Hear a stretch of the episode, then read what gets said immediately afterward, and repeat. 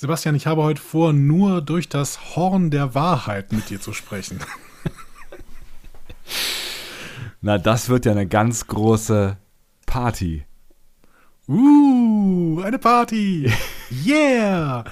Let's go zur Party. Ihr hört einen Discovery Panel Podcast. Discovery Panel. Discover Star Trek.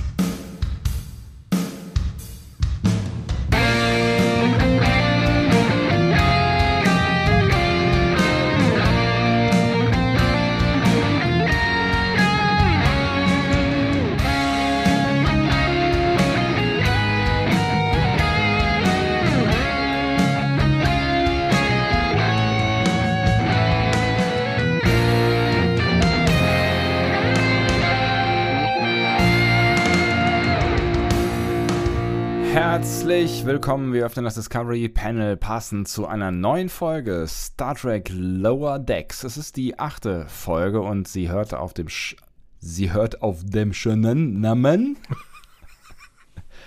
Veritas. Veritas. Wie spricht, Veritas. Wie, wie, wie spricht der Amerikaner das wohl aus? Veritas? Ver, Verit, Veritas? Ver Veritas. Genau. Veritas. Vielleicht sprechen Sie es doch einfach lateinisch aus und sagen Veritas. Veritas auf dem lateinischen Panel heute. Andreas Dom. Und Sebastian Sonntag. Hallo. Was sagen dir deine Lateinkenntnisse noch? Was heißt Veritas nochmal? Äh, in Vino Veritas, im Wein liegt die Wahrheit, war das nicht so? Kopfschmerzen heißt es also. das heißt Kopfschmerzen. Veri Veritas, die Wahrheit.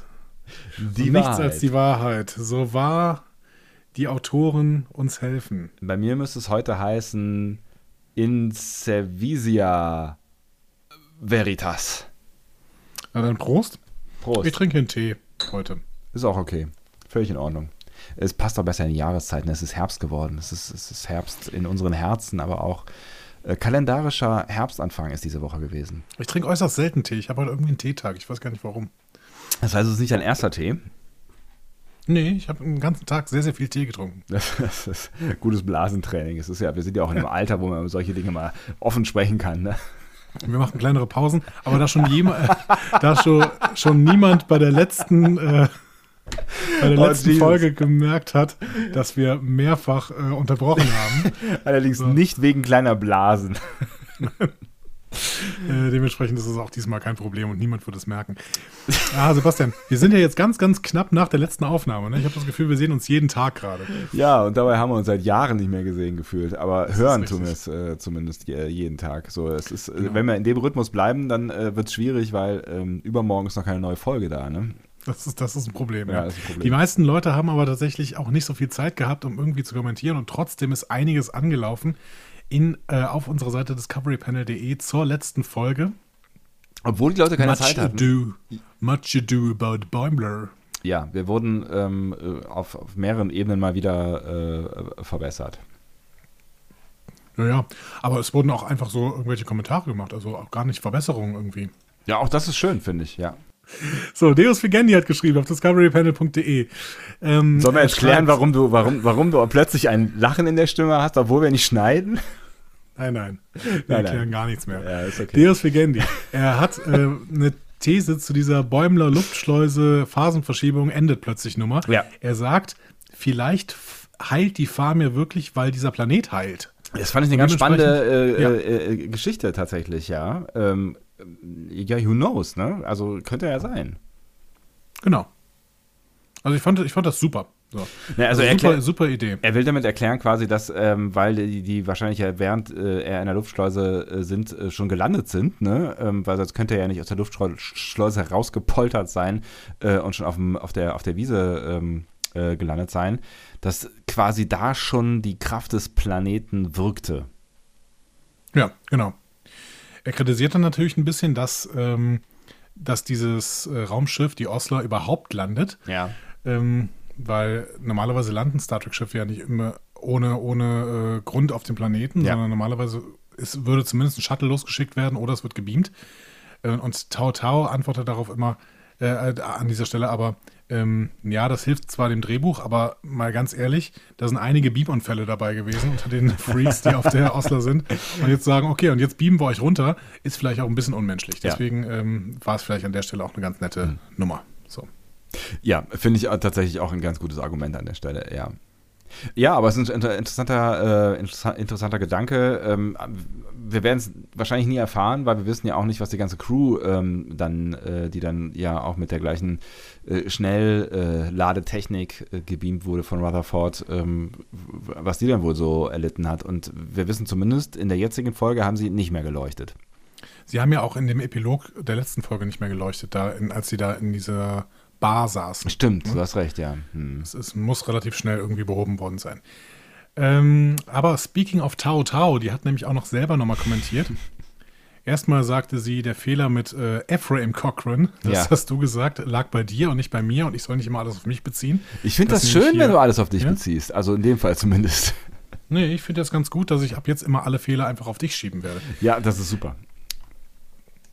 Ähm, Du hattest von einem Mann gesprochen, der für die Aufnahme des seltsamen Weckers zuständig war. Ja, ja? Äh, einfach, einfach mal so. Das, das war natürlich äh, genau. ne, äh, das war sexistische deine, deine, Kackscheiße. Genau, das war deine äh, maskuline Normativität, ja. die in deinem Kopf immer ist. Natürlich war das Heike Körting, äh, die bis heute ja die drei Fragezeichen-Folgen aufnimmt und die auch den äh, Wecker selber eingeschrien hat. Hm, auch das hat uns Tau Tau, Tau verraten, genau. Sehr, sehr nett. Vielen Dank dafür. Genau, dann erzählt sie noch was über die Captain's Yacht.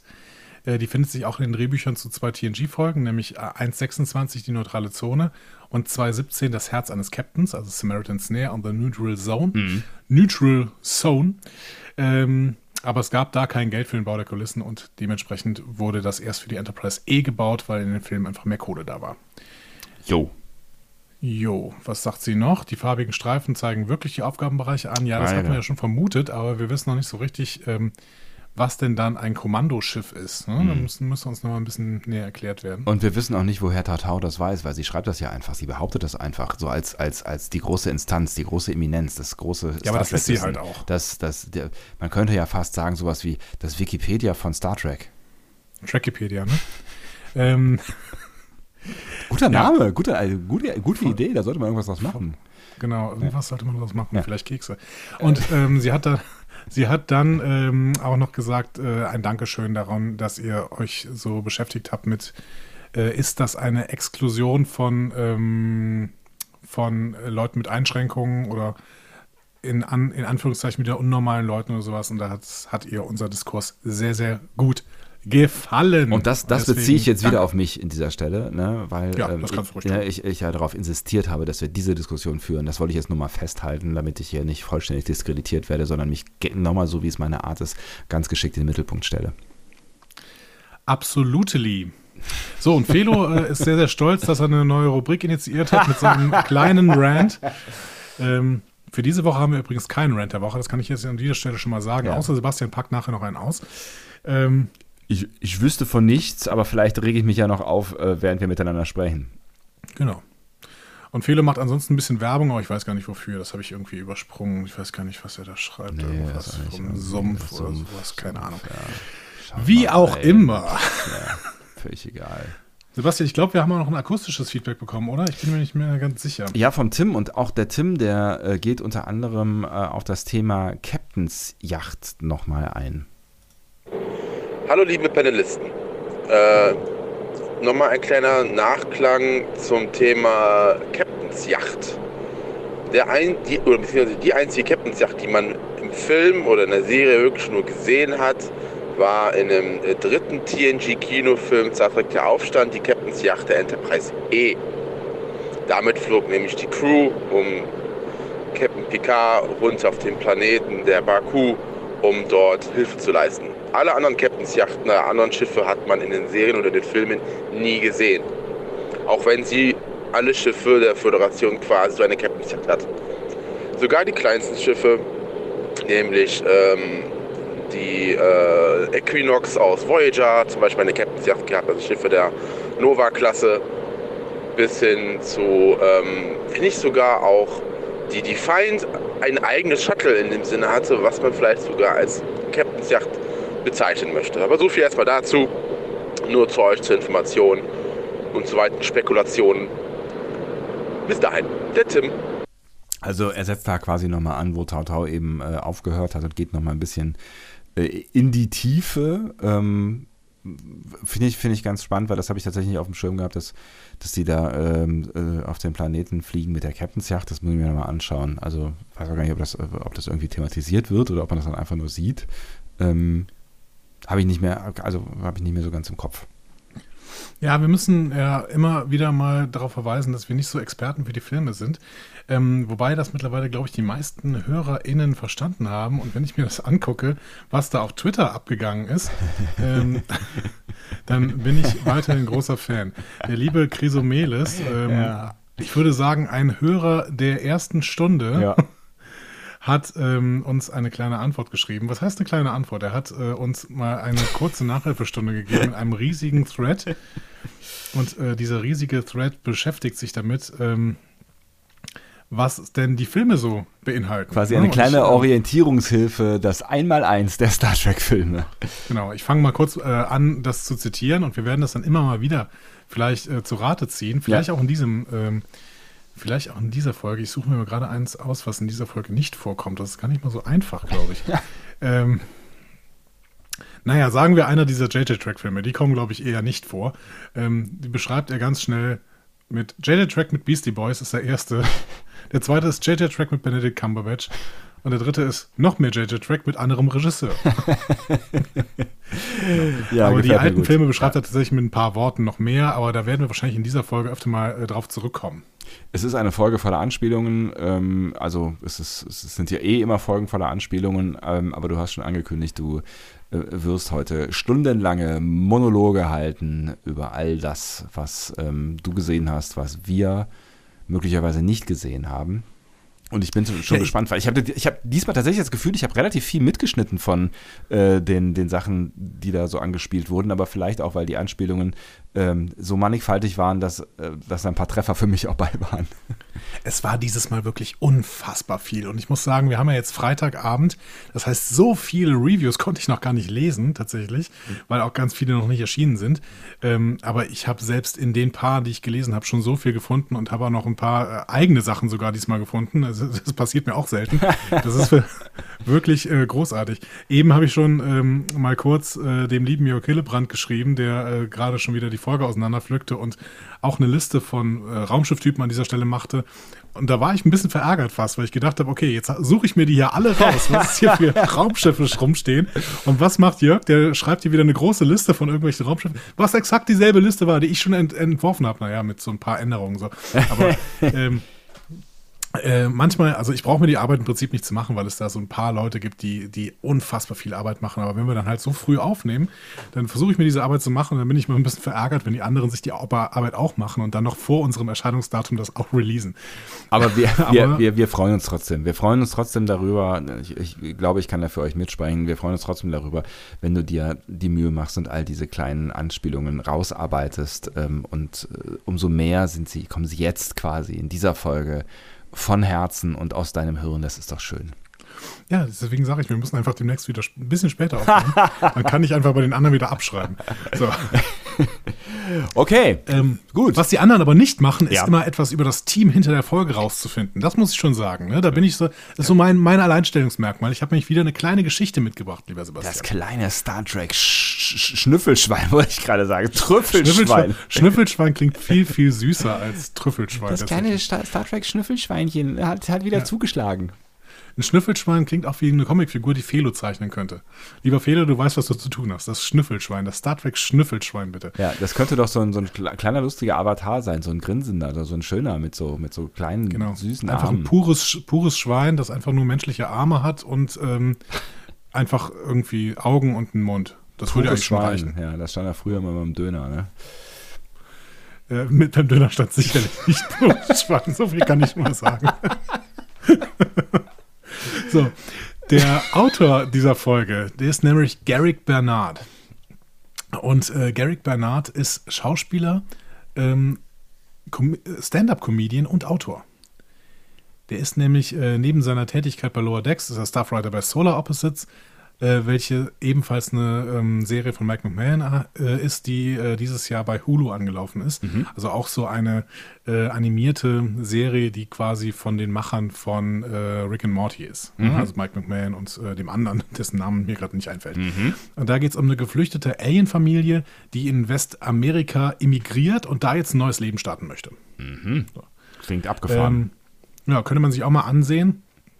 Wobei ich weiß nicht, ob sie schon in Deutschland läuft. Hulu gibt es hier, glaube ich, nicht, oder? nee, ich meine auch nicht, genau. Aber es gibt einen Hulu-Channel, glaube ich, bei Amazon. Da müssen wir mal wirklich mal gucken. Ähm, ja, aber eine kleine Geschichte über Garrett Bernard. Wie gesagt, der ist äh, Multitalent, ne? Autor, Schauspieler, Stand-Up-Comedian. Außerdem unterrichtet er am örtlichen Community College. Hä? Und das, das ist sehr, sehr witzig. Also ich weiß nicht genau, was er da tatsächlich macht. Ähm, aber es wirkt so ein bisschen wie, ja, englische Literatur oder Kulturgeschichte oder was auch immer. Auf jeden Fall hat er, und das freut dich jetzt wirklich, ich habe jetzt einen ganz tollen Instagram-Post von ihm gefunden und er schreibt darunter, heut, heutzutage ist das Einzige, was mir Freude macht, Majora's Mask als Literatur am örtlichen Community College zu unterrichten. Wie geil ist das denn? Wie, wie macht man das denn? Das ist, das ist ja mega. Also es, es geht, es geht äh, um den vielleicht besten Teil der Videospielreihe von Nintendo The Legend of äh, Zelda. Ähm, gibt's, gibt's da, gibt's da so ein, so, ein, so ein Storybook oder sowas? Also, Ich habe keine Ahnung. Vielleicht geht es auch einfach nur darum, dass die Story an sich schon Literatur ist und Literatur dementsprechend nicht geschrieben sein muss, sondern eben auch flexibel in äh, in einem Computerspiel äh, erzählt werden darf. also du hast völlig recht, das, das gefällt mir extrem gut. Das finde ich, das finde ich richtig geil. Er schreibt zu diesem Instagram-Post dann noch, ähm, Moment, jetzt habe ich hier gerade zu lang gelabert und mein Monitor ist ausgegangen. Ähm, er schreibt, aber wann werde ich es auf die nächste Stufe bringen? Wann werde ich den Moxie haben, der sich auf einen Stuhl setzt und rückwärts darauf sitzt? Pff, wen veräpple ich? Das ist nur was für festangestellte Professoren. Das Moxie scheint irgendein ein Tier aus dieser Majora's Mask sein, zu sein, oder? Irgendwas mit Zelda. Ich, habe, ich hätte jetzt äh, gedacht, das ist einer von diesen, äh, von diesen äh, Rückwärtsgehwesen, aber das äh, kann ich jetzt mal versuchen herauszufinden. Ja, würde, würde passen, ne? Er sagt, der sich auf den Stuhl setzt und rückwärts darauf sitzt. Ja. Das passt schon. Hm. Aber ihr wisst das sowieso besser. Äh, also insofern. Ähm, äh, äh, genau, schreibt uns das mal. Genau. Ja. Aber es ist auf jeden Fall eine schöne Empfehlung, äh, sich Garrick Bernards Instagram-Account mal anzugucken. Es ist, glaube ich, ein sehr, sehr sympathischer Typ. Ähm, der hat, ähm, also ich habe da direkt am Donnerstag reingeguckt, als ich gesehen habe, dass er die Folge geschrieben hat. Ja. Und da hatte er gerade eine Story in seiner Instagram-Story, wie er halt mit seiner ganzen Familie, äh, natürlich nicht mit mehr Leuten, weil ähm, ne, LA und Ja. äh, Corona ist gerade auch nicht so schön. Ähm, da hat er gerade mit seiner Familie ähm, die neue, die Folge geguckt und die haben dann angehalten, als sein Name da stand. Und dann haben sie alle äh, extrem gefeiert und äh, er hat sich gefeiert, dass er, er als Autor unter einer Star Trek-Folge steht. Und das war sehr, sehr sympathisch, wirklich. Sehr schön. Ja, gefällt mir auch. Ähm, ja, das war Garrick Bernard, der Danke Autor. für diese Geschichte. Ja. Gerne, gerne. Und der Regisseur ist Kim Arndt. Zu dem müssen wir nicht mehr so viel sagen. Das ist sein dritter Regieeintrag nach Envoys und Cupid's Errant Arrow. Äh, Und das waren ja für mich die bisher besten Folgen, denke ich so. Ne? Envoys und Cupid's Errant Arrow. Hm. Ja, da müssen wir, da müssen wir dann nach dieser Folge auch nochmal drüber sprechen, äh, wie, Ja. wenn, wir da irgendwie eine Rangfolge festlegen wollen würden, wie die Ja, ich vielleicht ist aussehen jetzt. Ja. Genau, das ist bei der achten Folge jetzt, glaube ich, schwierig, Ja. eine Rangfolge zu basteln. Ne? Aber wir können ja sagen, ob sie zu den besseren oder zu den schlechteren Folgen gehört. Das ne? werden wir auf jeden Fall tun, aber natürlich äh, erst nachdem wir ähm, in der be bekannten, äh, knappen Art und Weise kurz über den Inhalt dieser Folge sprechen. Es wird dieses Mal wirklich schwierig. Ähm, was ich aber schon mal sagen kann, sind zwei, äh, was ich, beziehungsweise was ich aufführen kann, sind zwei tolle Gaststars. diesmal. ja. Ähm, der erste ist der Sprecher dieses Aliens äh, Clar, Ja. ne, das, also der die meiste Zeit dieses, dieses Verhör quasi macht. Ne? Mhm. Das ist Kurtwood Smith. Und Kurtwood Smith ist ein ganz, ganz bekannter Schauspieler, der auch eine große Star Trek-Erfahrung hat. Ähm, Smith kennt man vor allen Dingen äh, aus Robocop. Mhm. Ne? Ähm, da ist er der Bösewicht. Aber Aha. in Star Trek, ähm, in Star Trek Hausen quasi, ist er bekannt aus äh, Star Trek 6, Undiscovered Country, ne, das unentdeckte Land. Da spielt er den Präsidenten der Vereinigten Föderation. So. Und das ist der Präsident, der Kirk und McCoy wegen des Mordes an Kanzler Gorkon äh, vor Gericht stellt. Ach, lustig, okay. Beziehungsweise der es sagt, ne, dass die vor Gericht stehen müssen. So. Ich, ich, Ähm, ich, finde es immer, immer ganz, ganz spannend, also äh, wahrscheinlich werden wir es nicht herausfinden, aber es, war- wie wieder so die Hintergrundgeschichten sind, ne? Also ob die da irgendwie dann ihre, ihre Star Trek Schauspielerkartei aufmachen und denken, ja, es wäre doch ganz cool, wenn wir den mal anrufen und vielleicht hat er ja Bock oder läuft der dann irgendwie. Ja, ich, ich glaube schon, dass Mike McMahon sich die Rollen anguckt, ne, die er da so vergibt. Und dann guckt er natürlich, ob diese Rollen irgendwie mit etwas besetzt werden können, was mit diesen Rollen zu tun hat. Und das ist hier bei äh, Star Trek 6 ganz klar der Fall. ne? Ja, klar. Ja. Ähm, und äh, deswegen hat er sich wahrscheinlich Gertrude Smith ausgesucht. Lustig. Den kennt man in Deutschland auch noch aus die wilden 70er sehr bekannt. Da spielt er den äh, Vater. ah, ja, habe ich irgendwann mal gesehen, aber nie so richtig. Okay, dann zuletzt noch aus Club der Toten Dichter. Da spielt er den Vater, äh, auch, auch den Vater. Also den, den Vater, der diese Familientragödie da aus, äh, auslöst. Ja, habe ich natürlich gesehen, aber auch das ist schon lange her, da habe ich jetzt auch nicht unbedingt ein äh, Bild vor Augen. Ich werde werd den Menschen gleich mal googeln. Das ist der Vater von dem, der bei Dr. House den Wilson gespielt hat. Aha. er spielt ja bei Club der Toten Dichter diesen, äh, diesen Jungen, der eigentlich gerne Dichter wäre. Mhm. Es ist aber, das, das wiederum ist ein anderer Wilson als der Wilson aus Hör mal, wer da hämmert. Ja, das ist ein ganz anderer Wilson. Aber bei Dr. House der Wilson, das ist ja quasi so, ähm, ja, das ist ja das, was, was Watson für Sherlock Holmes ist, ist Wilson für Dr. House. Ne? Ah. Also das ist ja immer alles so ein bisschen Sherlock Holmes-Metapher bei, bei Dr. Äh, Auch Dr. House. Bei Dr. House bin ich tatsächlich auch nicht so, so deep into gewesen, deswegen, aber ähm, ganz, ganz tolle Serie. Habe ich, hab ich glaube ich, zwei, dreimal komplett durchgeguckt, weil Wow. ich es so gut finde. okay, cool. Großer Fan. Ja, und der andere Gast da hat mir tatsächlich ähm, noch ein bisschen das Herz erwärmt, noch ein bisschen mehr. Mhm. Das war nämlich Kenneth Mitchell. Mhm. Kenneth Mitchell äh, kennen wir aus Discovery. Der hat die Klingonen Kol, Kol Shah und Tenavik gespielt. Mhm. Ne? Also den, er hat quasi dann nachher noch seinen eigenen Sohn. Äh, nee, Quatsch, stimmt nicht. Tenavik ist ja der Sohn von Tyler und Lorel, genau. Ja, ja. Ja. Ähm, und der spricht hier den, äh, spricht hier nicht nur den insektenähnlichen Captain da, diesen, Ja. äh, äh, der heißt laut äh, Credits Seartave, Okay. Sondern er spielt auch noch eine Wache der Föderation und eine Wache der Romulaner. So. Beziehungsweise Vulkanier, könnten wir wahrscheinlich eher sagen. Ähm, Kenneth Mitchell, also das hat mir deswegen auch das Herz so ein bisschen erwärmt, weil, er, weil wir ihn ja nur noch selten als Schauspieler sehen werden. Der ist an ALS erkrankt und sitzt mittlerweile im Rollstuhl. Ähm, umso schöner finde ich die Nachricht vor ein paar Wochen, dass er in Staffel 3 von Discovery nochmal als Mensch zurückkommt Ah. und da mitspielt.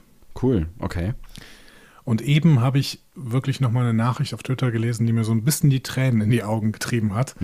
Ähm, da hat Kenneth Mitchell nämlich mal geschrieben, äh, dass er sich total drauf, äh, total freut, jetzt diese Folge zu sehen, weil die Arbeiten an Veritas tatsächlich für ihn eine so schöne Erinnerung sind, weil es das letzte Mal war, das letzte Mal war, dass er ohne Hilfe gehen konnte. Ah, okay. Ah, es ist eine, es ist eine beschissene Krankheit, ja. ALS ist richtig fies, Ja. ja. Aber ähm, umso schöner, dass äh, Kenneth Mitchell hier noch eben ähm, diese Momente sammeln kann, in denen er offensichtlich, also er ist offensichtlich noch ähm, geistig völlig klar. Es ist ja bei ALS, glaube ich, auch nicht immer äh, der Fall, ne? weil Soweit ich weiß schon. Nerven- Ja, also Ja? Ich, ich, also soweit ich weiß, äh, schon. Also ich hatte, ich hatte einen Fall in der, in der Verwandtschaft und ähm, da war es so, dass äh, einfach immer mehr motorische Funktionen flöten gingen. Ne? Also Okay. Ne, fing an dann auch so mit, mit, äh, mit Laufen und ähm, ja, es ging dann halt, also bis der, bis der ganze Körper eigentlich quasi äh, gelähmt ist und ich glaube, Mhm. Ähm, es ist dann auch relativ äh, normal, dass du dann halt irgendwann an Muskelversagen von, von wichtigen Dingen, also weiß ich nicht, Herzmuskelversagen oder nicht mehr atmen kannst oder sowas, dann äh, da- daran stirbst du dann halt, weil ich weiß nicht genau, was, was die Krankheit äh, mit Muskeln tut, aber ich glaube, das hat irgendwas mit Nervenbahnen zu tun, die dann irgendwie nicht mehr funktionieren und dann auch Mhm. diese Muskeln nicht mehr ansteuern können oder sowas. Also, und ich dachte, da gibt es dann irgendwann auch neurologische Schäden von. Ähm, Soweit ich weiß nicht, aber ich bin ja jetzt auch äh, nicht der Experte. Mhm. Ja, keine Ahnung. Es scheint ihm äh, zu gefallen, dass er sich an die Zeiten erinnern kann, an denen er wirklich ähm, diese motorischen Schäden noch nicht in dem Ausmaß hatte. Mhm. Und das freut mich dann für Kenneth Mitchell doch sehr. Weil der, den haben wir ja mal auf den Bühnen gesehen, ne? Ich weiß nicht mehr genau, wo es war. Ich Ja. glaube auf der FedCon, ne? Ja, ich glaube auch, ja. Und er wirkte sehr, sehr sympathisch. Indeed. Ja. Ja, oder war es auf der Federation, äh, auf der. Ich glaube, es war auf der Destination Star Trek. Destination? Desti Ja. Star Trek Destination, Destination Star Trek. Heißt sie so? Ja. Gut, das zu den Gaststars. Mehr Bist du bereit? weniger. Sollen wir in die Folge gehen? Ja, okay. Wenn du möchtest. Ja? Okay. Wir, haben ja, wir haben ja einen Gast da ausgelassen, ne? aber gut, äh, das, äh, das können wir auch bei gegeben, bei, bei äh, Ach, du meinst, ja. hm, Ja, gut, aber das ist ein Gaststar, der jetzt nicht eine Rolle spielt, die er noch nie gesprochen hätte. das So, stimmt allerdings. Cool. Sprechen wir gleich mal drüber. Sprechen wir gleich mal drüber. Wir starten hier im Orbit von Ketuevon Prime. Mhm. Keine Ahnung. Diesen Planeten kennen wir nicht. Nee. So, ne? ähm, die Gebäude sehen auch wie Marterpfähle aus, mit Spikes an der Seite, Mhm. ne, so ein bisschen. Und ähm, vor dem Gebäude, um das es offensichtlich geht, ist dir da was aufgefallen? Mm, Nee. Also ich habe tatsächlich irgendwie, das Einzige, was ich, was ich überlegt habe, ist, warum, warum dieser Planet so heißt und äh, was das mit den Klingonen zu tun hat, weil alles so klingonisch aussah, aber ähm, nee. Ich habe da in diesem Moment irgendwie zu gut hingeguckt, muss ich sagen. Ja. Ich habe mich in dem Moment gedacht, Moment, haben wir da eine Stephen King-Anspielung? Mhm. Weil vor diesem Gebäude hängt ein kleiner roter Ballon. Hä? Habe ich nicht gesehen. Und ich habe halt gedacht, ja, Moment, also geht das jetzt in Richtung ähm, S, oder S, so? Genau. Ne? Ja.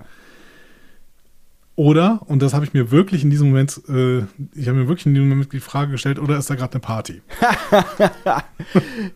Es war natürlich eine sehr aufmerksame äh, Beobachtung und die hätte Ja. dich natürlich äh, auch äh, fies spoilen können, aber gut, da kommst du ja Nee, auch selbst, selbst genau. wenn du denkst, hä, ist ja eine Party, dann das hast du im nächsten Moment ja wieder verdrängt.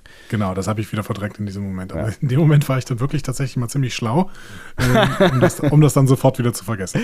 Ja, ist doch super. Ja. Äh, unsere Ensigns werden da gerade in eine Art Zelle geworfen und Ja. keiner von ihnen hat eine Ahnung, warum sie überhaupt da sind. Ne? ähm, Bäumler gerät kurz in Panik, weil er seinen Töpferkurs wahrscheinlich verpassen wird. Ja. Und äh, whatever. Und äh, Tandy überlegt sich, ob sie vielleicht zu viel Eiscreme repliziert hat. Ja. Das auch, sie liebt offensichtlich Eiscreme. ist auch, auch, auch ein schöner Moment und dann sagt, ich weiß gar nicht, Mariner oder sowas, ja, aber auch die Führungscrew ist hier und dann sagt, sagt Handy ja, oh Gott, vielleicht haben sie auch zu viel Eiscreme gegessen.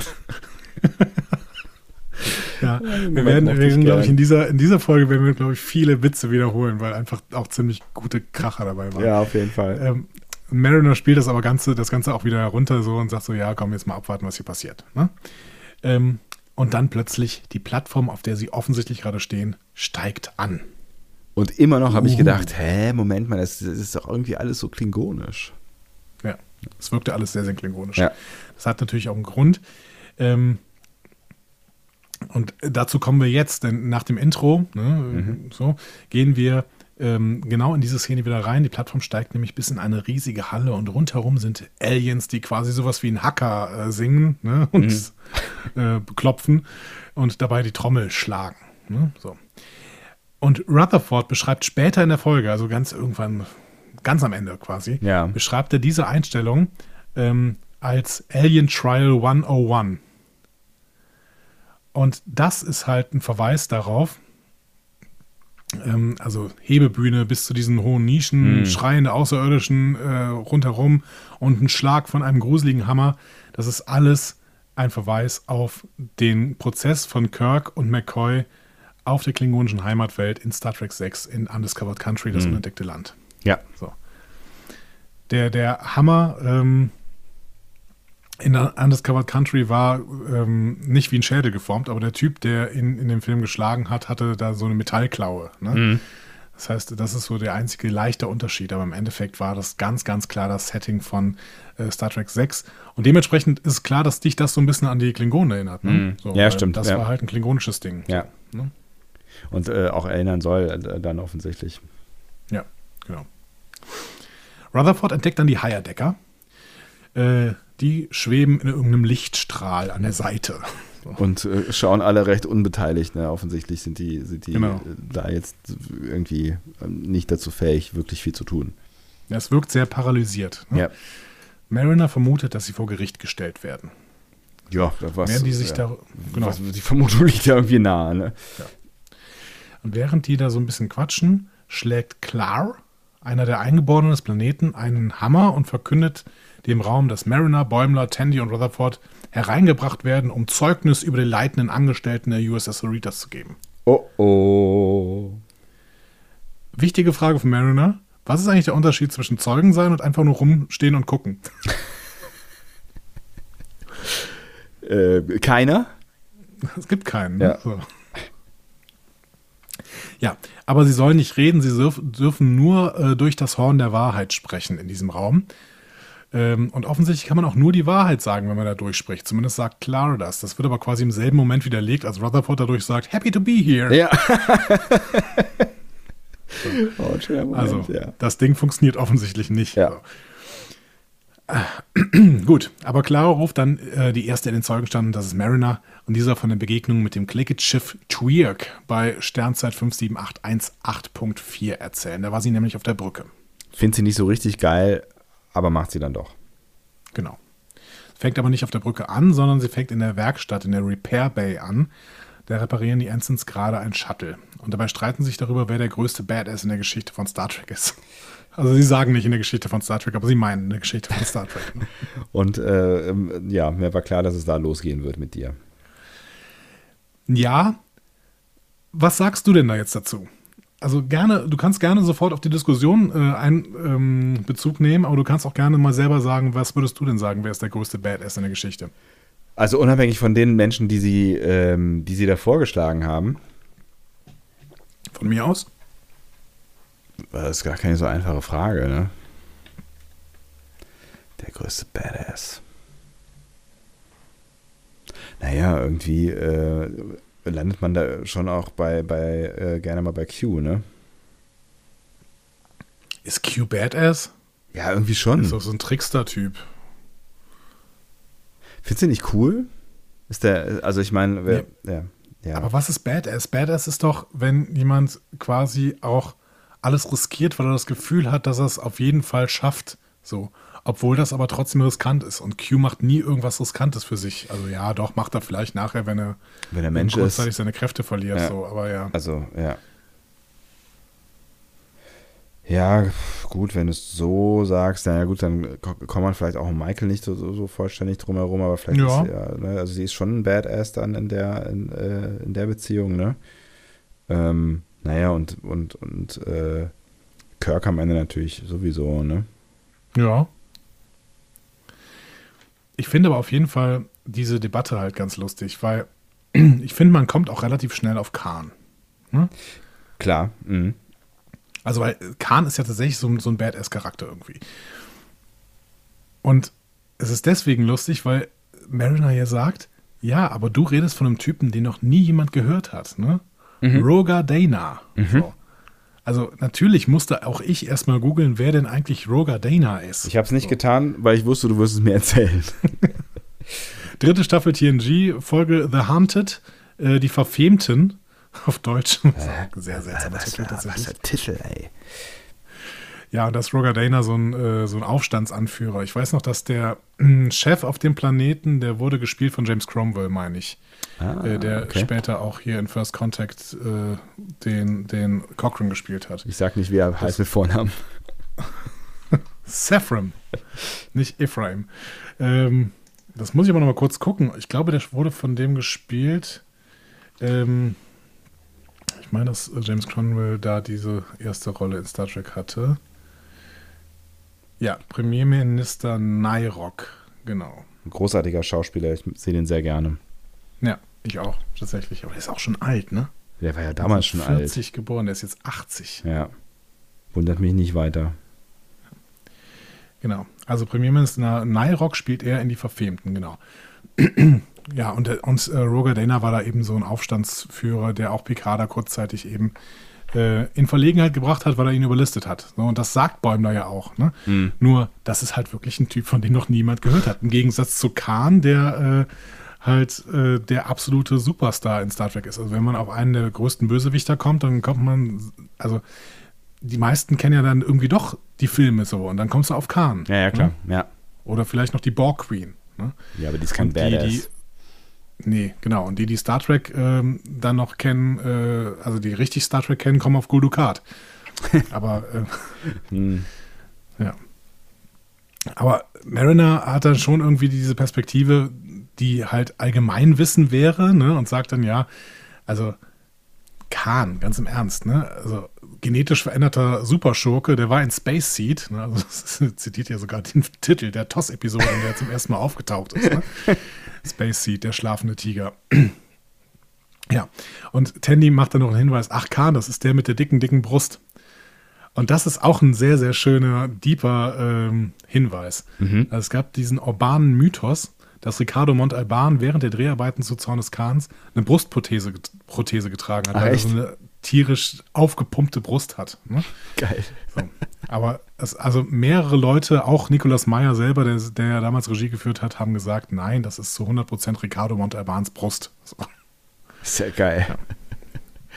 Ja, aber das ist natürlich, ein- das ist, das ist, das ist ey, wieder ein sehr schöner, deeper Verweis. Gefällt mir Ja. gut. Sehr, sehr schöne Debatte auf jeden Fall. Klassische Star Trek-Debatte. Ne? Wer war der größte Badass in der Geschichte von Star Trek? So, Tandy äh, führt das jetzt nicht mehr weiter, die muss aufs Klo. ähm, geht dann kurz raus und kommt sofort wieder und sagt, äh, Leute, ist roter Alarm, ne? Also, also das, ist, das ist ja schon witzig, aber bevor wir, bevor wir auf diese, diese, diese, diese skurrile Szene zu sprechen kommen, haben wir eigentlich jemals jemanden in Star Trek irgendwann aufs Klo gehen sehen? Also mal glaub abgesehen von, von Discovery und den äh, zwei Strahlen. Ich glaube nicht. Zumindest hat es keiner gesagt, so ich muss mal kurz aufs Klo. Oder? Das passiert, das passiert eigentlich nicht im 24. oder. Wir haben ja ein Klo gesehen, wenn du dich dran erinnerst. Weißt wir du das haben, noch? Wir haben Klo gesehen? Ja. Letztlich? Nee, schon länger her. Als wir die Lieblingsfolge äh, Q-Who besprochen haben. Da gibt es ein Klo? Ja. Wenn die Borg nämlich dieses Stück aus der Enterprise rausschneiden und dann so rausziehen durch den Traktorstrahl, dann Ja. sieht man da drin ein Klo. Echt geil. Ja. das erinnere ich mich nicht mehr dran. Also es gibt Aber Klos, das ist ja schon eine gute Nachricht. Nur in der remasterten Fassung. Ja, es ist, das ist wirklich eine gute Nachricht, Ja. dass es Klos gibt auf der Enterprise. Ne? Und dann nicht irgendwie die äh, Exkremente aus dem Körper gebeamt werden oder sowas, finde ich auch ein bisschen komisch. Ja, könnte man sich aber vorstellen. Wäre vielleicht, wäre vielleicht auch ein ganz praktischer Prozess, was ähm, die Verwertung dieser ganzen Sachen angeht. Ne? Also das, das, man muss ja irgendwas mit dem Zeug machen. Was macht die Enterprise D wohl mit, äh, mit diesen ganzen Exkrementen? Ich schätze mal, das wird zu Energie gemacht und dann äh, nachher in den Replikator und dann essen die das. Whatever. Oh man. Äh, der rote Alarm war nicht zu hören, denn Rutherford hat ihn letztens erst repariert in der Repair Bay. Repariert. Ich habe Anführungszeichen gemacht. genau. Ja, und Mariner und Bäumler sind dann kurz sauer, denn die haben eigentlich gerade Brückendienst und ähm, deswegen wollen sie sich jetzt schnell da bei der Brücke melden. Äh, aber sie wollen natürlich auch Rutherford nicht verpetzen, der halt das ordentlich verbockt hat.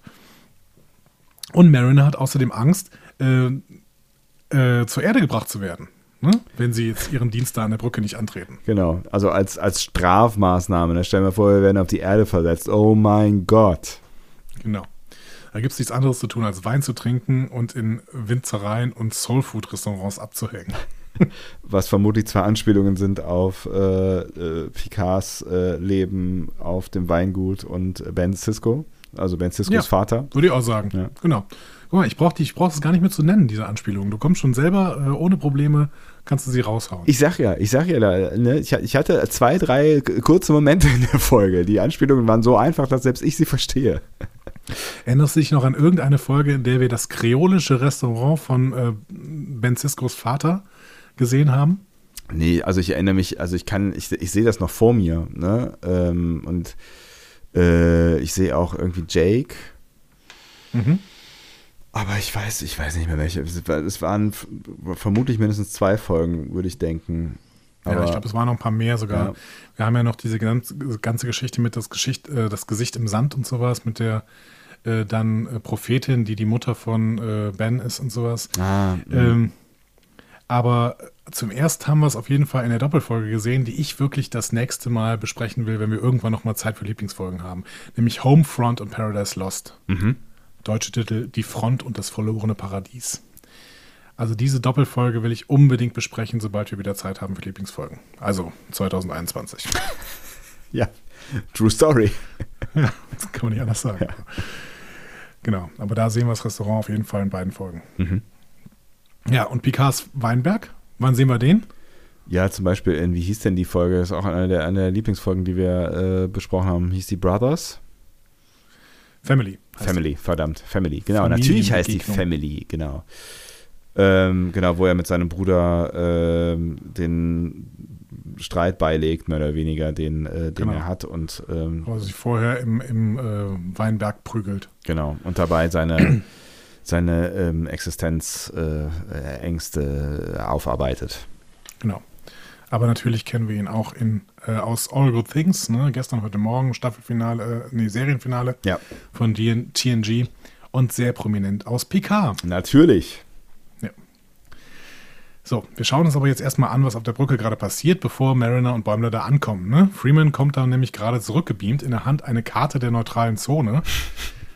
Selbst gemalt oder so. Also es sieht wirklich, es ist, es, äh, keine, keine Ahnung, was es mit dieser Karte auf sich hat. Und es wird ja leider auch nicht aufgeklärt, was, was das eigentlich alles soll. Das ist, diese ganze Handlung, die ist ja auch völlig abstrus, aber naja, gut, das ist ein anderes Thema.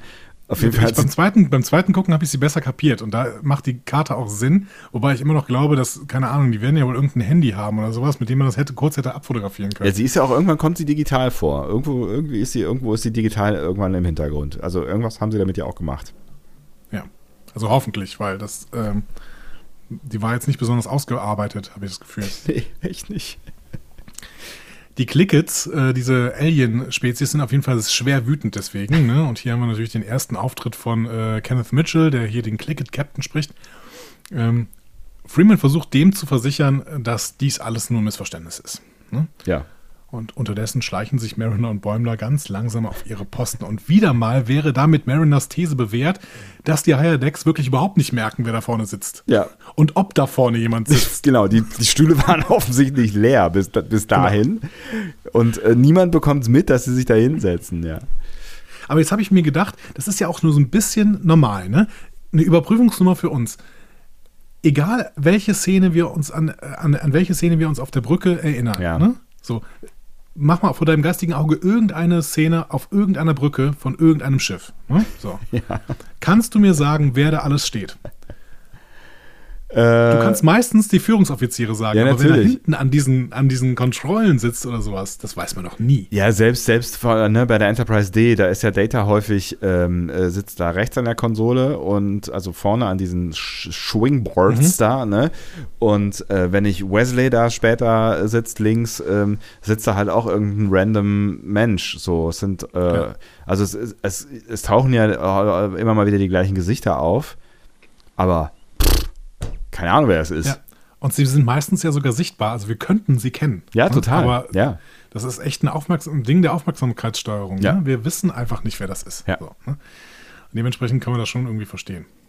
ja, damit ist es halt auch ein Spiegel irgendwie, ne? Es ist ja ein Spiegel, der uns auch ein Stück weit aufgesetzt wird. Ja, genau. Absolut. Das heißt, Mariner hat zwar recht, was die Führungsoffiziere angeht, aber irgendwie müssen wir die Führungsoffiziere auch verstehen, weil es ist eigentlich völlig egal, wer deren Job macht. So. Ähm, Bäumler fragt Mariner dann auch noch, wer das denn da ist. Ne? Ähm, diese diese Alien-Spezies da, ne? Ja. Und Mariner sagt nur, ach, das sind Bug-Aliens, ne? So.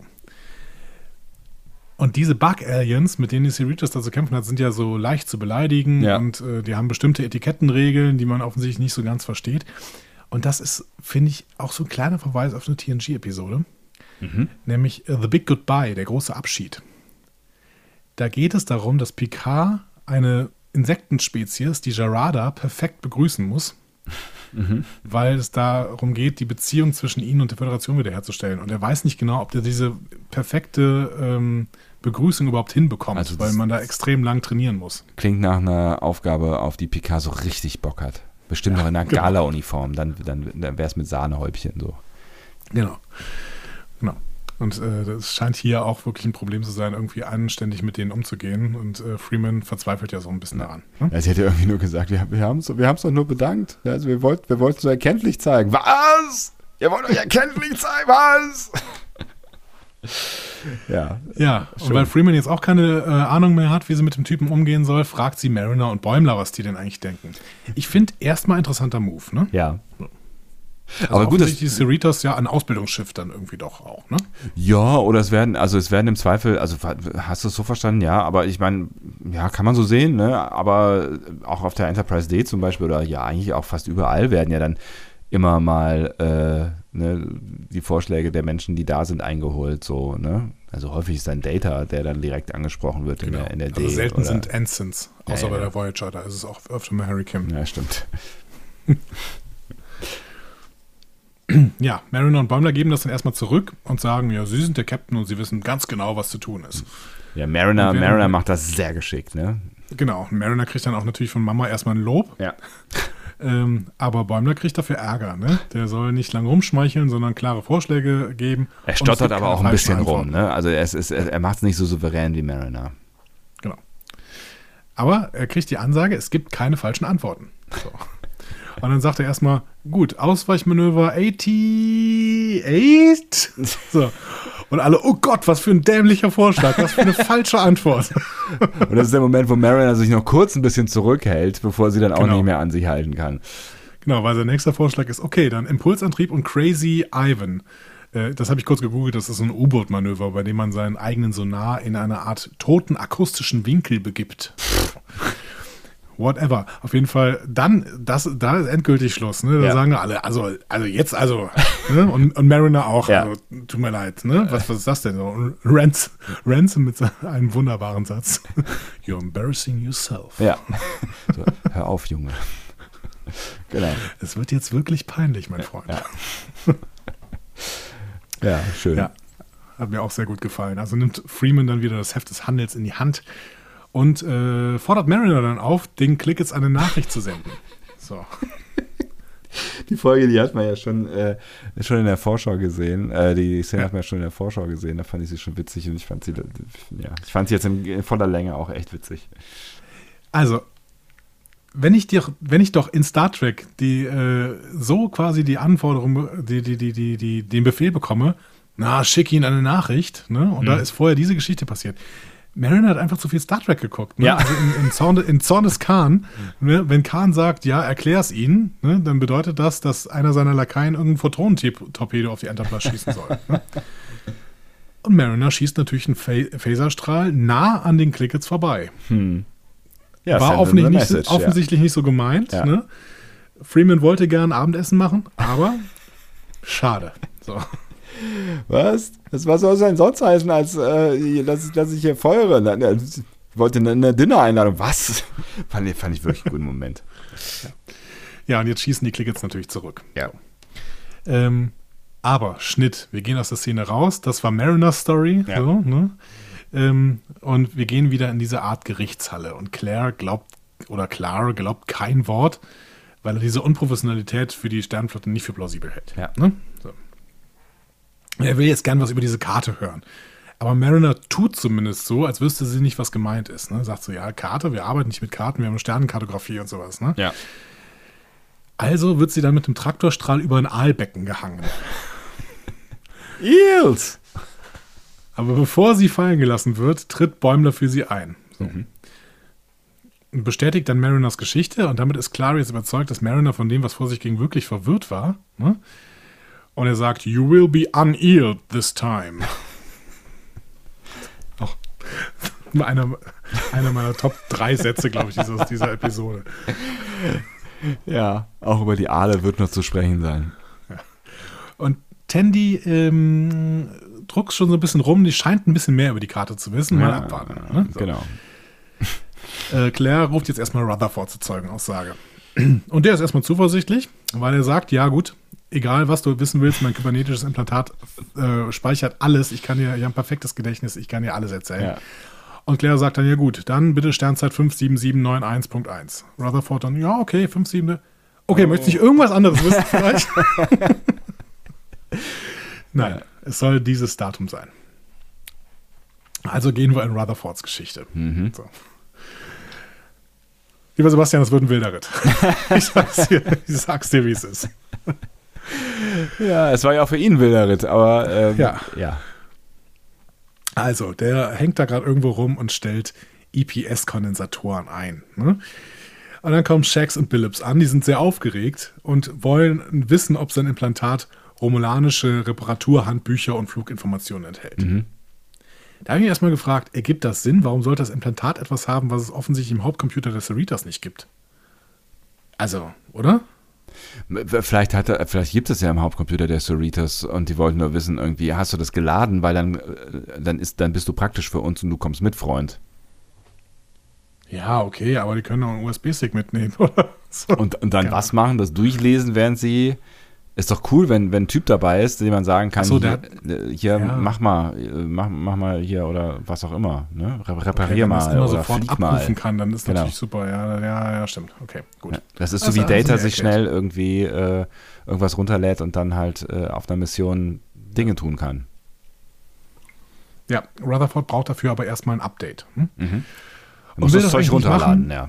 Genau. Er will das eigentlich nicht machen, weil ähm, das ist problematisch. Ne? Also er sagt, ich mache das lieber, wenn ich schlafe, weil da passieren Sachen. Aber er sagt nicht weiter, was passiert, ja. Genau. Und Billups, Billups sagt dann aber, nein, wir brauchen das jetzt, du machst das jetzt sofort. Ne? Mhm. Okay, und er ist halt ein guter äh, Ensign und äh, dementsprechend initiiert er das Update sofort. Ja.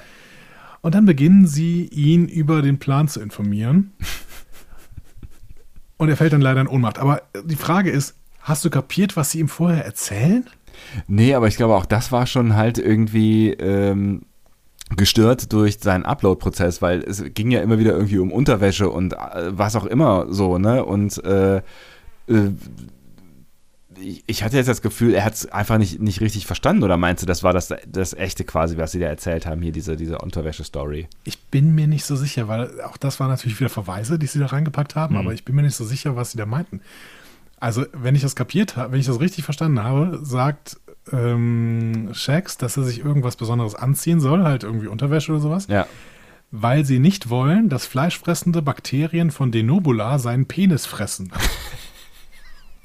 Okay. Weil das wäre Das- ein das- ziemlich fieser Tod. Das, das, das wiederum habe ich nicht mitbekommen. In, in der vollen Gänze. Gut. Also sie sprechen nicht Penis aus, sondern sondern es ist dann Pi und dann äh, geht er auf, auf, äh, auf Standby, Standby, quasi. ja. Mhm. Ja. Ähm, ja, aber also ich meine, dass es denobulanische Bakterien gibt, die Fleisch fressen können, das können wir uns ja vorstellen. Ne? Wenn wir uns mal an Dear Doctor erinnern, ne? Dr. Flox, der hatte ja schon irgendwie da ganz komische Tiere Ja. äh, am Anfang dieser Episode. Ne? Sehr komische Tiere, ja. Und der war Denobulaner, das heißt, vielleicht äh, gibt es da auch irgendwelche deno- denobulanischen Bakterien, die äh, Fleisch fressen, aber oh. Ja, also auf der, auf, auf, äh, auf, auf der Heimatwelt der Floxianer, der Nebulaner, heißen sie so? Nee, ja. Nebulaner. Denobulaner, da, da fehlt irgendwas. Hm. Ähm, das das, das, das stelle ich mir schon so ein bisschen vor wie eine Freakshow, zumindest das, nach dem, was wir da wirklich in den ersten Folgen, ich habe die irgendwann nochmal geguckt, jetzt letztens von äh, Enterprise, da wird er schon als ziemlicher Freak eingef eingeführt, ne? der sehr seltsame Dinge tut. Was war da denn nochmal mit den Frauen? Es war doch irgendwer mal als. Austausch irgendwas auf Denobula. Ja, hat er mehrere Frauen? Der schreibt doch auch an irgendeine Frau, oder? Ja, ja, nee, genau. Der schreibt in Dear Doctor an eine Austauschärztin, die gerade Ach auf so. Denobula ist. Ja, genau. Und da ist irgendwie Paarungszeit oder sowas, ne? Und Ja. dann ist, ist es ganz schlimm auf Denobula. Stimmt, genau, aber ich weiß nicht mehr, wa- warum. Aber er gibt, Naja. er gibt ihr Tipps irgendwie, ne, wie sie, wie sie das äh, umschiffen kann. Wir sind ja in Peak äh, Star Trek Zeiten. Wir werden irgendwann Denobula mal sehen, gehe ich, gehe ich fest von aus. Ich bin mir nicht sicher, ob ich da hin will, aber naja, gut. So, zurück zu Rutherford. Der wacht wieder auf und liegt, äh, beziehungsweise steht plötzlich vor zwei bewusstlosen und fast nackten Vulkaniern. Sind wir wieder bei der Unterwäsche. Die hat er offensichtlich mit äh, hier Nerve Pitches ausgeschaltet. Ne? Das wird ihm Mhm. zumindest gesagt, sagt, ja. Genau. Er sagt dann ja, aber ich kann gar keinen Nerve Pitch, ne? Und Shaq sagt ja, sag doch mal Spock und Spock hier. Ja, da habe ich gut gelacht. ja. Er ist natürlich nicht der erste Nicht-Vulkanier, der einen Nerve Pitch macht. Ne? Wir äh, wissen, dass Picard das mal gemacht hat Mhm. in äh, Starship Mine in der Hand von Terroristen. Äh, Data hat das gemacht in Unification und Michael Burnham hat das gemacht in The Vulcan Hello, ne? Leuchtfeuer. Mhm. Ähm, Ja, selbst McCoy hat das irgendwann mal gemacht, aber ich glaube, da hat er auch gerade Spock in sich gehabt irgendwie, ne? Also mit Katra hier und so. Ne? Also nicht, nicht, na Gott, ja, ja, ich sag nichts weiter. Okay. Ja. Ähm, Rutherford hat auf jeden Fall keine Ahnung, wie ihm geschieht. ne? Ähm, er wird dann irgendwie, ähm, also die tragen irgendwie dann romulanisch-vulkanische Kampfsportanzüge. Ja. Die kamen mir auch irgendwie bekannt vor, aber ich habe nicht gefunden, wo sie herkommen. Mhm. Und dann fliegen sie über irgendein Museum, wie Billups sagt. Mhm. Und bevor Rutherford irgendwas kapiert, schmeißt ihn mit einem Fallschirm aus dem Shuttle raus. Und er wird wieder bewusstlos, weil das Implantat wieder rebootet. Wir sehen aber gerade noch, äh, woraus sie springen. Sie springen nämlich aus einem klassischen Vulcan-Shuttle. Mhm. Äh, gleiches Design wie das Shuttle, mit dem Spock in äh, The Motion Picture, also im ersten Film, ähm, an der Enterprise wieder ankommt. Mhm. Ähm, das lässt mich die Theorie aufwerfen, dass dieses Museum auf Vulkan ist. Mhm. Damit sie da quasi äh, ungehindert hinkommen, äh, ohne dass jemand Fragen stellt und äh, Genau. sie- also quasi eine andere Identität annehmen können. Und die Wache ist ja auch vulkanisch später, Ja. äh, die da in diesem Museum rumsteht. Ich frage mich dann allerdings, warum sie nicht die äh, Vulkanier einfach gefragt haben. Das So, fragt er dann hinterher auch. Äh, Genau, stimmt. Rutherford fragt das nachher auch. ne? Genau, ja.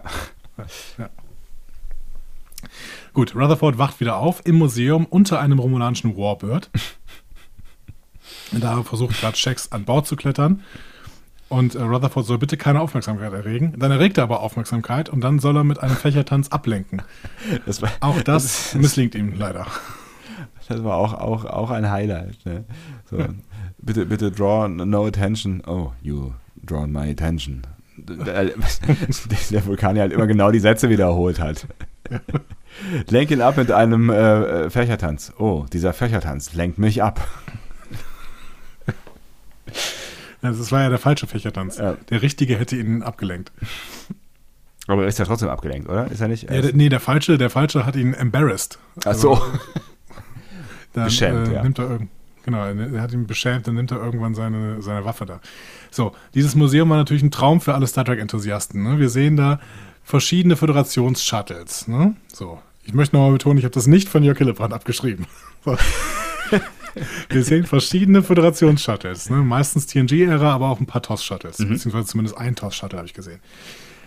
Wir sehen tatsächlich das Schiff, mit dem die Vulkanier bei First Contact den First Contact gemacht haben. Ach. Inklusive dieser Brücke, wo sie da runterlaufen. Ne? So. Ja. Wir sehen einen Jemadar-Jäger aus DS9, ne? Mhm, ja. Dominion, äh, Jemadar. Mhm. Wir sehen äh, einen Ferengi-Shuttle, das äh, kennen wir auch aus TNG und aus DS9.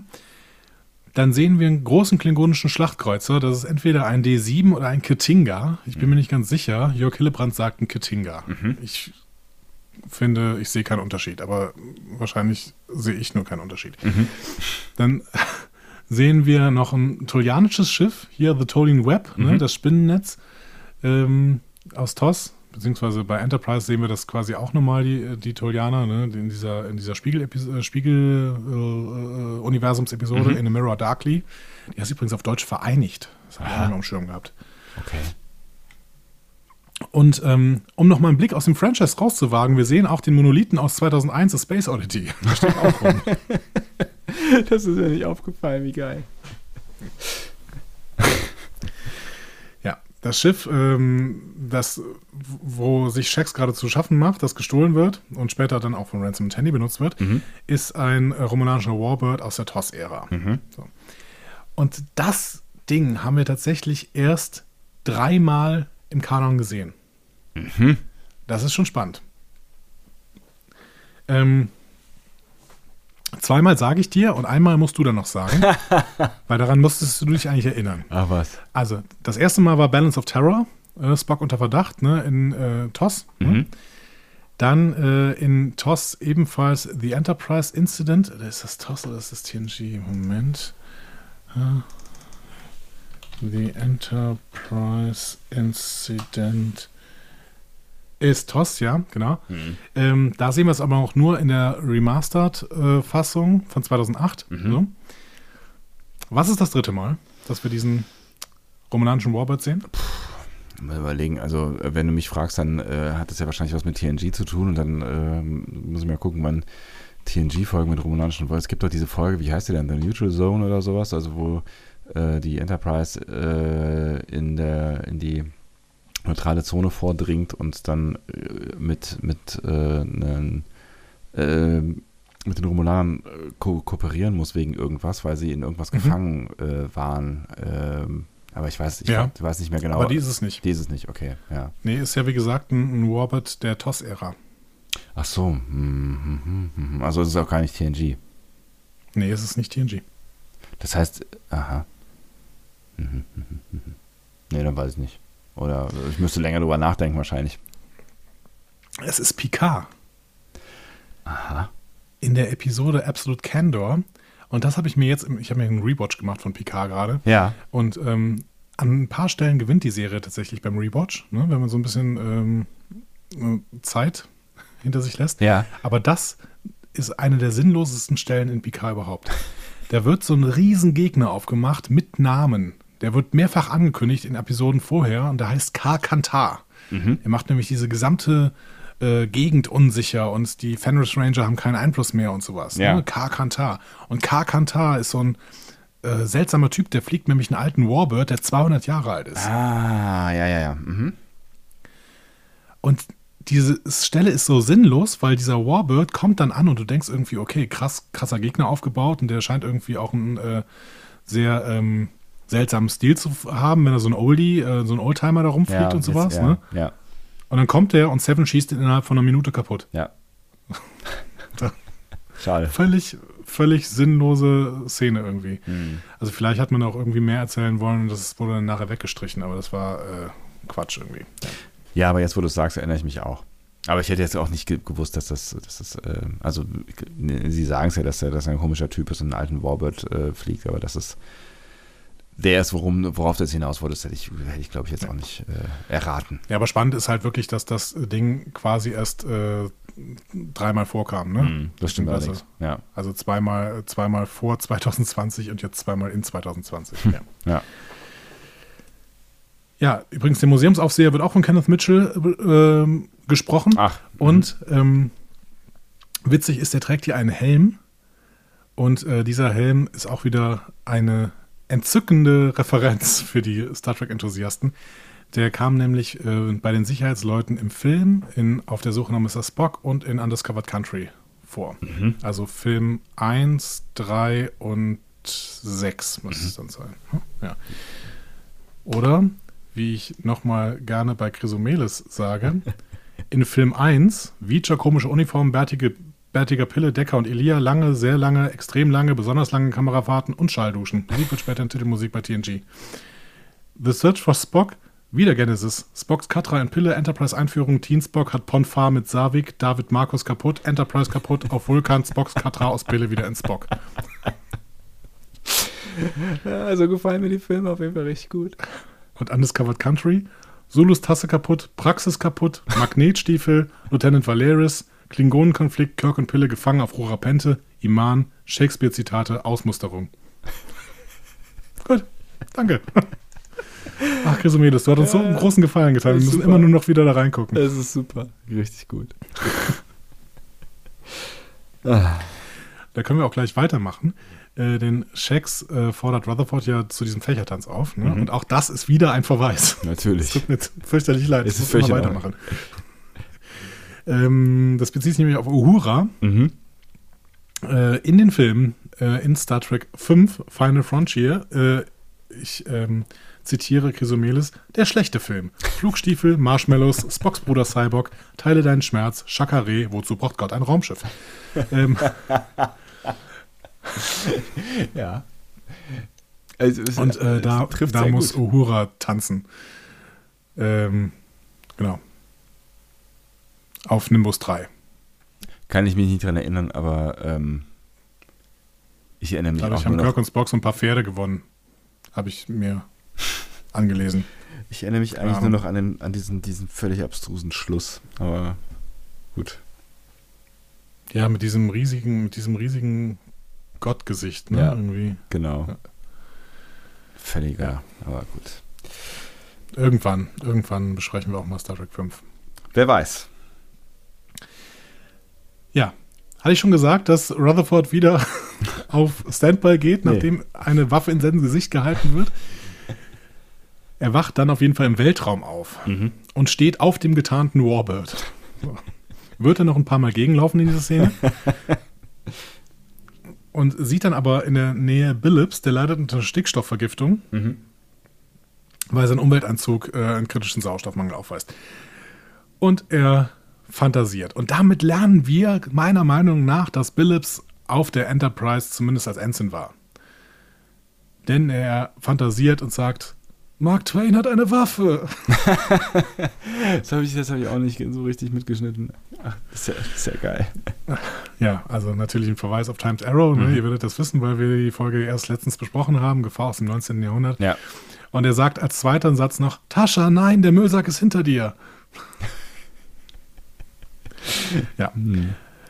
Äh, genau, Folge ist Skin of Evil, die schwarze Seele. Ja. Ne? Äh, als Das dieser, Ende. dieser schwarze Müllsack Tascha Ja tötet. Ja. Ja. Ähm, Rutherford schafft es gerade noch, Billups irgendwie in ein nahes Shuttle zu bringen. Dabei stößt er, wie gesagt, mehrfach gegen den Warbird, weil der ja getarnt ist, ärgerlich. ähm, und in diesem Shuttle wartet Shax. Ja. Ne? Das ist ähm, äh, eigentlich die Lösung, aber dann werden klingonische Schriftarten geupdatet. Rutherford sagt, ja, wofür brauche ich die denn jetzt? Ne? Und wird dann leider wieder ohnmächtig. Das ist, so.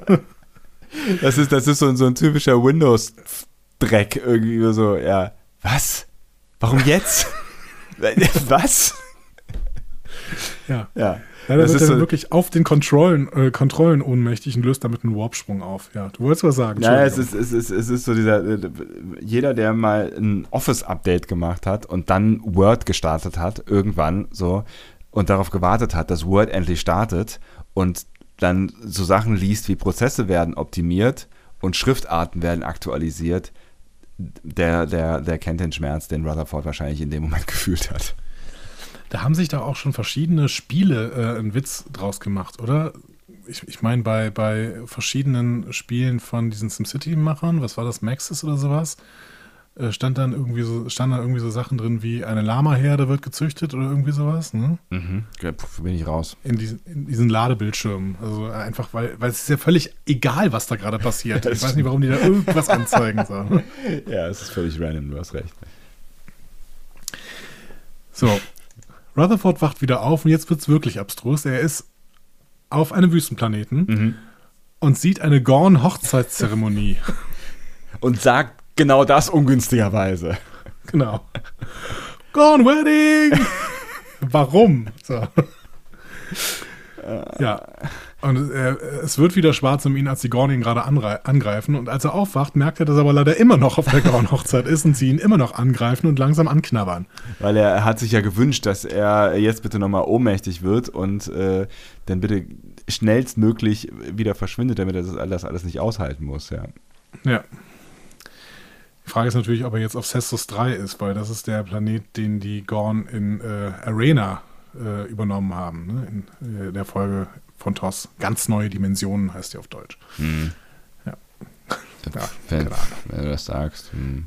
Sehr, sehr abstruse Szene. Und klar hat jetzt auch keine Lust mehr. Ne? Wir gehen wieder zurück in den Gerichtssaal ne? und sagst so, was erzählst du mir über eine Gorn-Hochzeit? Ganz im Ernst. So. Das ist ja völliger Bullshit, aber das ist, Ja. großartig.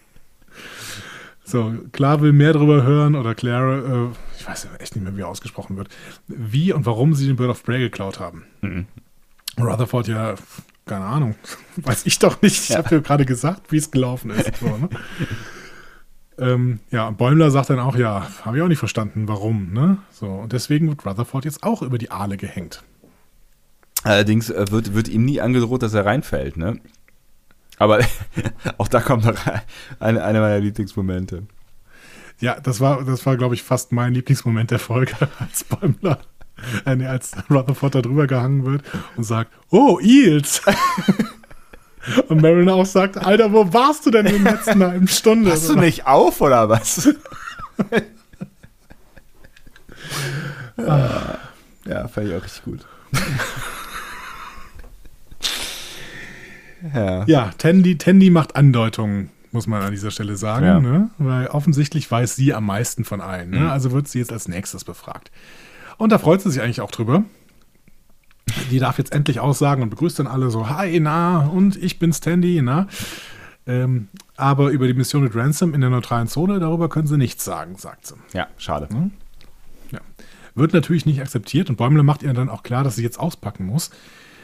Also lässt sie sich dann drauf ein, sagt aber schon vorher, einige Teile dieser Geschichte werde ich auslassen müssen, denn die sind streng geheim. Ja. Der Anfang aber nicht. Der beginnt in den Quartieren der Lower Decks und Tandy erzählt, sie hat den begehrtesten Job bekommen, im Konferenzraum sauber machen. Wow. Ja, wir haben ja auch schon gelernt, das ist ja ein Job, den die Ensigns auf jeden Fall lieben. Ne? Das hat ja Bäumler in Folge 3, glaube ich, sich äh, sehr drüber gefreut. Ja. Ne? Und Mariner hätte den auch gerne, gibt es aber vor Tandy natürlich nicht zu. Erstaunlicherweise. Ja. Ja. Also sehen wir dann Tandy, die aufräumt und vor allen Dingen die Katzenhaare von äh, Tiana mit einer Fusselrolle aus dem Stuhl bekommen muss. Ja. Und dann kommt Ransom mit drei anderen Spezialoffizieren in taktischen Stealth-Uniformen in den Raum. Und natürlich äh, werden die Offiziere nicht äh, identifiziert. Ne? Das ist ja eine Geheimmission. Deswegen haben die schwarze Balken vor den Augen. Das ist ein Bullshit, ey. Und Ransom spricht sie auch an und äh, daraufhin, also das ist natürlich gebiebt. Ja, natürlich, Tandy ja. ne? Ne? Darf, darf ja nichts sagen. Und Claire sagt dann auch, Emma, also jetzt hör mal auf, so viele Details wegzuredigieren. So, das geht nicht. Ne? Sie sagt, doch, habe ich gerade gemacht. Gut. Ist übrigens es ist ja die zweite Folge in, äh, in Folge jetzt. zweite Folge in Folge. Oh. Äh, mit diesem Body, äh, diesen schwarzen Bodystar. Ja, Ne? genau. von Chain of Command, also ähm, Geheime Mission auf Zeltris 3. Mhm. Und für Ransom, Ransom geht quasi überhaupt nicht mehr ohne diese, äh, ohne dieses Outfit raus. Irgendwie, ne? Das ist ja in Nee. der letzten Folge auch getragen. Trashig. Ja, Ransom sieht Tandy und das habe ich überhaupt nicht verstanden. Er verwechselt sie dann mit The Cleaner. Der kennt doch Tandy. Also er, er verwechselt sie, er, er sagt zu ihr, äh, du bist the cleaner. Also das ist halt so die Degradierung. Also er kennt vielleicht Tandy, aber ähm, äh, vielleicht hat er seinen, äh, ihr, ihren Namen auch einfach wieder vergessen. Nee, aber nein. Er glaubt ja, dass das The Cleaner ist für die Mission. Ach Also, dass das irgendwie so ein, ach, das so habe ich super überhaupt, Geheimagent ist. ach, das habe ich gar nicht gerafft. Ich dachte, Das ist ja die hätte, Verwechslung. ach so, ich habe mich auch gefragt, warum die die mitnehmen, aber dann habe ich gedacht, okay, come on, er, er nimmt sie halt einfach irgendwie mit, äh, weil sie halt gerade da rumhängt. Ach, das habe ich auch Nein, nicht das ist, ja, das ist ja der Witz, dass The Ah. Cleaner natürlich auch äh, der Codename für irgendeinen Auftragskiller sein kann. Ja, klar. Okay, den, den, den, das habe ich nicht mitgeschnitten. Und er sagt, er sagt hier halt, äh, du bist The Cleaner. Und sie sagt, na klar bin ich The Cleaner. Siehst du doch, ne? Ich habe hier gerade meine Fusselrolle und so, ne? Ja, Tandy kapiert es aber, wie gesagt, auch nicht, dass er sich verwechselt und schließt sich dann für die Mission an. Und weil sie zu aufgeregt ist, verpasst sie es aber beim Briefing zuzuhören. Ne? Genau. Ärgerlich. Ja. Und dann holt Ransom die Karte der romulanischen neutralen Zone raus und notiert den Ort eines Pakets, das sie irgendwie abfangen müssen, beziehungsweise irgendwie befreien müssen. So. Und er stellt fest, Tandy wird uns da schon rausholen, wenn wir Probleme haben. Außerdem haben die Jungs von der Einsatztruppe Partner-Tattoos. Sehr süß, ne? Voll, voll süß. Aber äh, auch völlig random. Also warum, äh, erfahren wir nicht, ne? Ja, weil es halt eine coole Einsatztruppe ist. Ja, ne? auf jeden Fall, voll cool. Verschworene Gemeinschaft. Ja. Ja, am Ende kapiert, also am Ende dieser Besprechung kapiert Tandy dann doch, dass der Job eigentlich eine Nummer zu groß für sie ist. Aber sie kommt dann nicht mehr dazu, zu, was zu sagen. Ne? Sie will das dann gerne auf dem Warbird, auf dem getarnten Warbird aus Rutherfords Geschichte, wie er dann auch nochmal kurz sagt, hey, das ist doch der aus meiner Geschichte. Yay! Ähm, er will sie das gerne zugeben. Ne? Aber sie müssen ja gerade ruhig sein, denn sie werden von einem anderen Warbird gescannt. Und dann will sie es danach zugeben. Dann werden sie aber wieder gescannt. Und dann von zweien. Und dann von dreien. Und dann von vieren. Und ich habe gedacht, wow. wie, wie oft könnt ihr diesen Witz noch durchziehen? Scanning, So. not scanning. Scanning, not scanning. Scanning. Oh no, that was my fault. Ah, ich fand es auch wieder hilarious. So, sie kommen tatsächlich in Romulus an.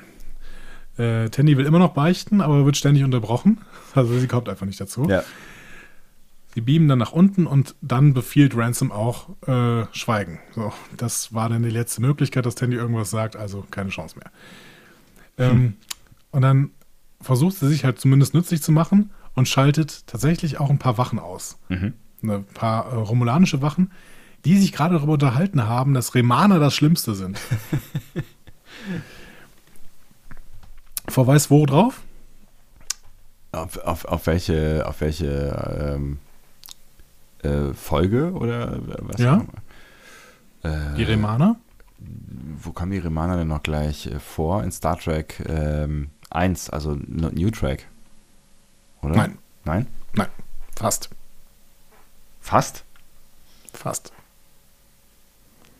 Äh, in Star Trek äh, 1, 2, 3, 4, 5, 6, 7, 8. Oh Gott, ich brauche Chrysomelis. Was war denn, was war denn äh, Zehn, Aufstand, ähm, zehn, Nemesis? Ähm, zehn. Ja, ja, aber ich, wie, wie heißt er denn noch gleich? Nemesis ist genau richtig. Nemesis ist 10? Was Ja, war denn das dazwischen? 10. Achso, das war der Aufstand. Nee, Der Aufstand war neun. 9. Genau. Ja, okay. Ich hatte das hier vor mir, weil Chrysomelis uns das alles aufschrieben. Also Star Trek Nemesis war das, war das und ähm, Chrysomelis sagt dazu, der besonders schlechte Film. Blue Skies, Troy und Riker heiraten, Strandbuggy-Szene, Picard, einen romanischen Klon, der nicht aussieht wie Picard, Ja. komische, komische Handlung, Data stirbt nicht so ganz und Before.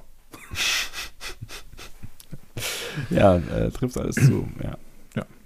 Genau, also wir erinnern uns, äh, Tom Hardy als Klon von Picard war zwar kein Remaner, aber er hat sich für einen Remaner irgendwie, also der hat sich selber als Remaner betrachtet, obwohl er ein Mensch war. Und tatsächlich nun überhaupt gar nicht aussah wie äh, Picard, genau. Und die Remaner, die sahen doch so ähm, ähm, ja eher glibberig aus, ne? Also die waren Ja. irgendwie, die waren jetzt nicht so ähm, also die hatten, die hatten schon eine, eine etwas spooky Maske, ne? Genau, also das war so, ich, ja, ich habe sie vor meinem geistigen Auge, äh, ich rufe sie aber gerade nochmal auf. Also das ist, ähm, glibberig, weiß ich nicht. Sieht so ein bisschen äh, Totenschädelmäßig und dann mit spitzen Ohren. Gut, okay, kommen ja aus demselben Sektor wie die Romulaner. Aber die sind doch irgendwie verwandt, oder? War das nicht so? Die sind doch irgendwie verwandt, aber die sind ja nicht auf Romulus, aber irgendwie auf äh, Remus. Re, die sind auf Remus und ähm, wegen der da war doch irgendwas, wegen der Umweltbedingungen oder sowas, war, waren die. Ich meine, dass wir in unserer Romulaner-Folge mal rausgearbeitet haben, dass äh, die äh, Remaner ähm, immer schon auf Remus waren, aber die Romulaner ja quasi als altes Vulkaniervolk auf Romulus, äh, zu Romulus gekommen sind. Das heißt, die Remaner wären dann quasi die Eingeborenen dieser, ähm, dieses Systems gewesen, hm. glaube ich. Ja, ich krieg's nicht mehr so ganz, äh, so ganz zusammen. Ich weiß auch nicht mehr genau, warum sie, warum sie so aussehen, wie sie aussehen. Aber sie äh, haben ja eine offensichtliche, also, die, also ne, mit den, mit den spitzen Ohren, sie haben ja eine offensichtliche sichtliche Verwandtschaft.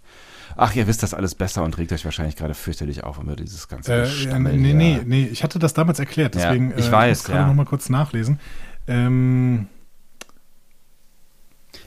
genau. Ihr also könnt, es ihr könnt auch unsere Romulaner-Folge äh, äh, äh, Genau, anhören. genau. Es gab ja. irgendwelche abtrünnigen Vulkanier ähm, und da wurden bestimmte Vulkanier nach Remus verbannt und dann wurde der Körper von Mikroorganismen vereinnahmt und verändert. Von Mikroorganismen. Ach, ich dachte, das wäre irgendwie was wegen, weil, weil, weil, das, weil die Lebensbedingungen so schwierig wären auf dem Planeten. Aber gut, Mikroorganismen Ja, auch irgendwie das mit Eis, Eisplanet und eisige Umgebung, genau, wurde da angepasst. Whatever, genau. Wir haben das, glaube ich, in unserer Romulaner-Folge gut erklärt. Ja. Schaltet, äh, sch- schaltet, äh, äh, ladet euch die nochmal runter, die ist, die ist ganz toll. Das ist unsere er- erste und einzige Folge, in der wir thematisch gearbeitet haben. Genau, quasi. Ja. So, genau. Aber die Remaner sind die schlimmsten. Das äh, gilt jetzt noch. Ne? Wir, äh, das, was Nemesis war, passierte ja im Jahr 2379. Wir sind jetzt im Jahr 2380. Das heißt, es ist auch gerade noch so ein wichtiges Ding. Ne? Die wollten, die Remaner wollten ja das Romulanische Reich übernehmen und das müssen die Romulaner gerade auch noch auf dem Schirm haben. So, Alles noch sehr frisch. ähm, die beiden, die da so sprechen, schaltet Tandy aus, entschuldigt sich auch bei ihnen und die anderen sagen, wow, du bist echt ein krasser Profi, du entschuldigst dich sogar bei, bei, den, bei den Feinden. Ja. Das ist sehr, sehr, sehr, sehr kalt. Ne? Äh, okay.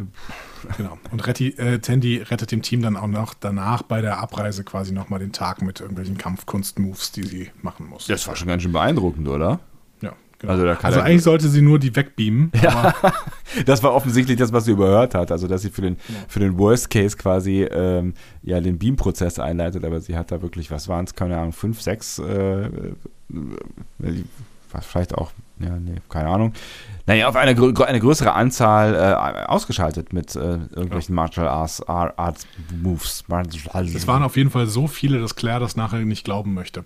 Aber wir müssen noch kurz diese Geschichte zu Ende erzählen. Ne? Ransom hat das Paket nämlich erfolgreich dann eben auf die Cerritos gebracht, lobt das Away-Team ähm, und äh, das finde ich auch sehr schön. Es wurde ja quasi in dieser gesamten Geschichte immer wieder irgendwas gepiept. Ja. Ne? Und es wird auch immer wieder völlig falsch gepiept. Und zwar absichtlich falsch gepiept. Ja, ne? genau. Und dann sagt Ransom irgendwie, ja, es gibt keinen Hinweis darauf, dass der Rom-Piep ulanische Hohe Rat die Ab- Anwesenheit festgestellt hatte. So. Warum dieser Piep? genau. Ja. schön.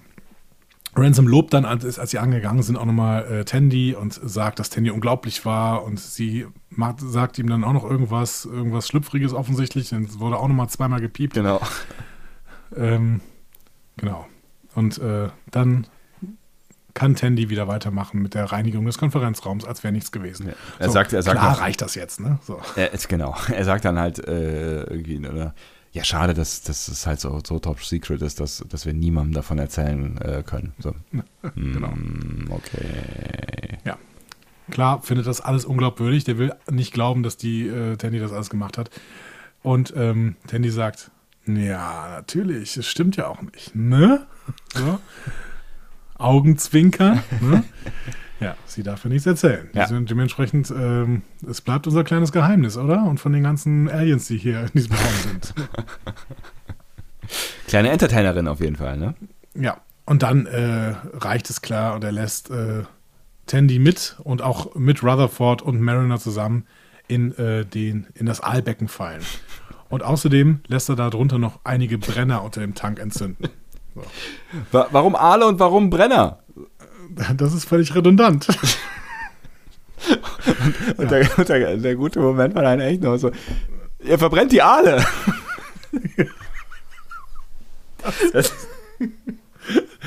Auch eine, eine der absurdesten Szenen bis jetzt in, in Lower Decks. Mit jetzt den armen. Aalen weh.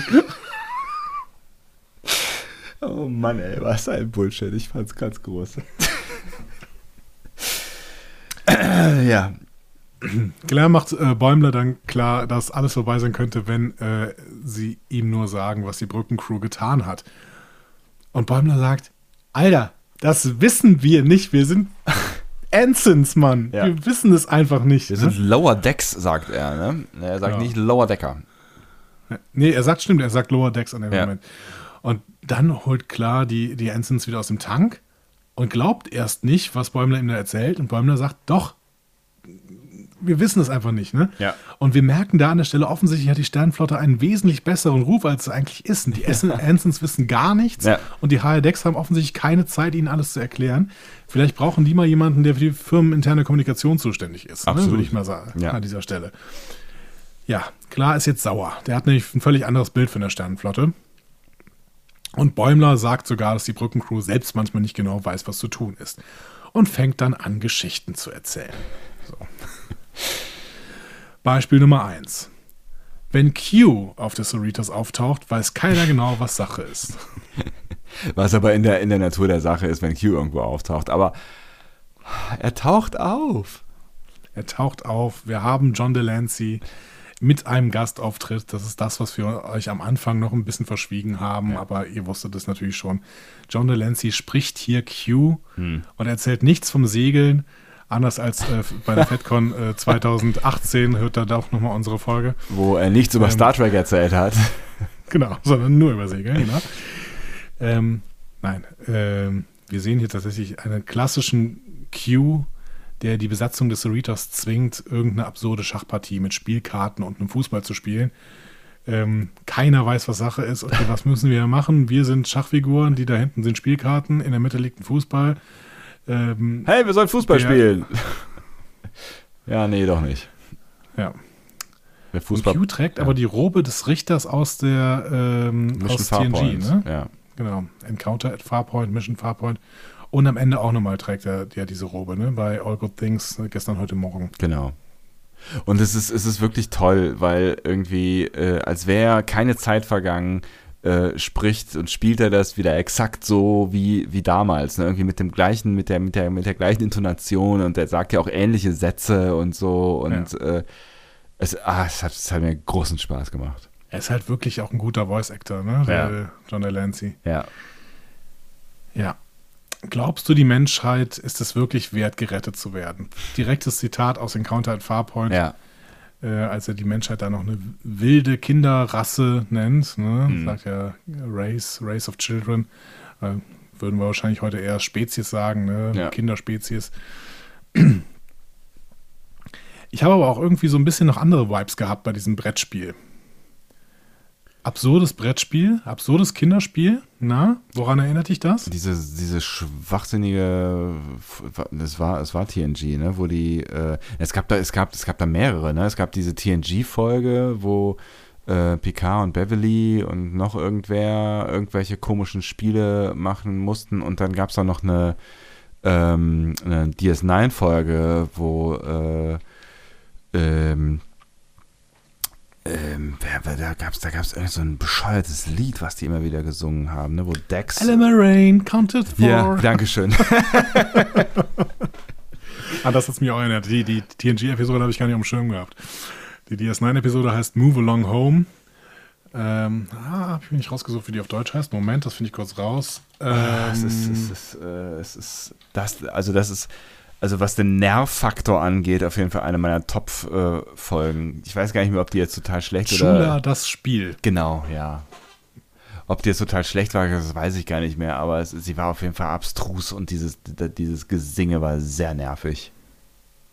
Die Idee war eigentlich nicht so schlecht. Das war ja irgendwie so diese Cube-Idee. Ne? Sie müssen da irgendwie durch dieses Spiel äh, kommen und Ja. dabei Rätsel lösen. Und dann ist halt unter anderem dieses kleine Mädchen, das die ganze Zeit Ellen Rain singt, bis sie dann merken, dass sie das einfach nachmachen müssen und damit quasi diesen Raum äh, Hüpfend durchschreiten können. Verlassen können, irgendwie, ja. Ja. Aber es war schon keine richtig gute Folge. ja. Genau, das war das erste Beispiel für Offiziere, Higher Decks Offiziere, die keine Ahnung haben, was sie tun sollen. Ja. Zweites Beispiel. Ransom hat öfter Dates mit Außerirdischen, über die er nicht nachgeforscht hat ähm, und ab und zu ist das lebensgefährlich. So. Hm?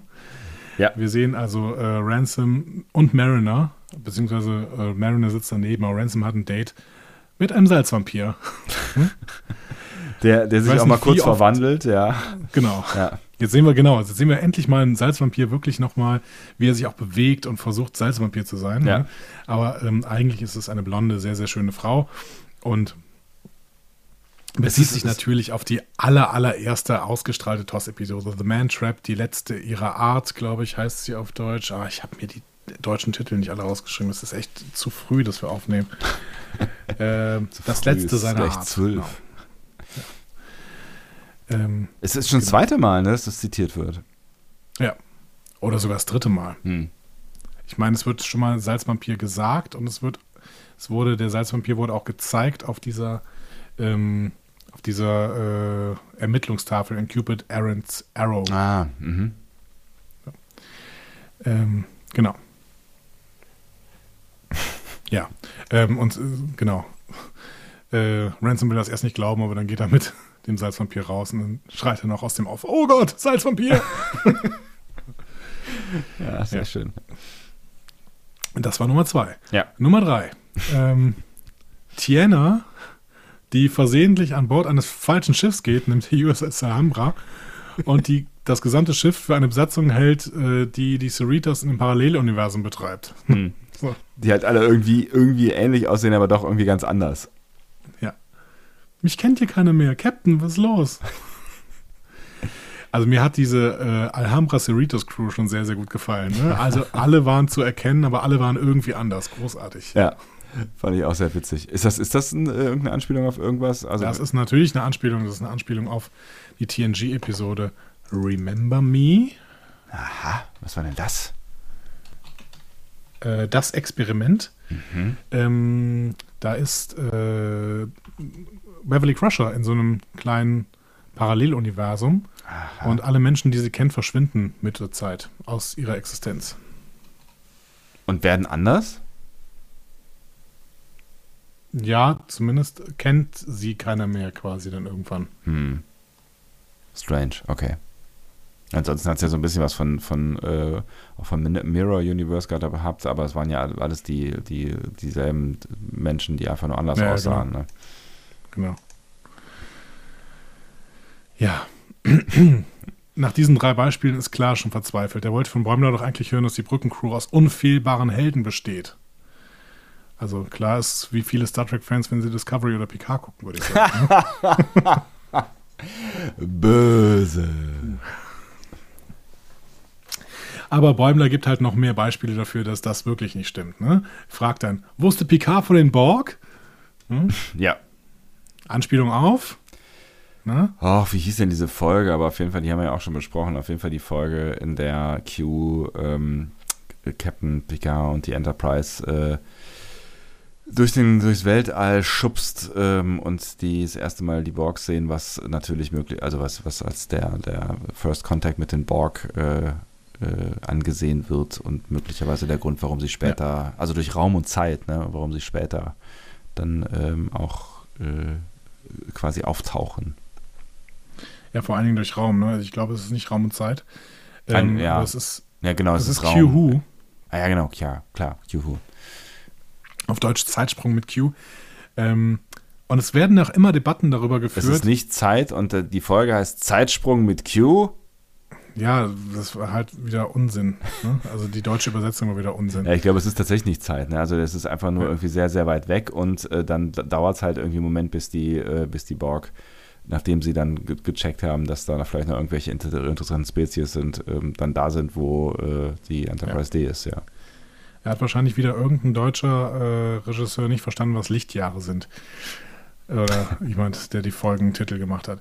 Ähm, aber da gibt es ja immer noch Debatten drüber. Ne? Also Picard hat ja offensichtlich nichts über die Borg gewusst. Ne? Ja. Aber wir hören ja ein paar Folgen vorher da, damals in TNG noch, äh, dass Worf erzählt, dass auf irgendwelchen Außenpostenplaneten irgendwas zerstört worden wäre. Ja. So. Ja, da haben wir auch Mhm. damals drüber gesprochen, ne? was, Genau. ähm, ob, also auch, auch äh, ob PK jetzt wirklich ähm, oder Q äh, schuld ist, dass ähm, Ja. die Borg überhaupt äh, angezogen wurden quasi von der Existenz äh, der ich Menschen. meine, in Voyager wird auch thematisiert, dass äh, die Eltern von Seven of Nine, also die, die Hansons quasi, ne? die Mhm. Hansons, hm, Bob, äh, die wussten 15 Jahre vorher auf jeden Fall von den Borg. Entschuldigung.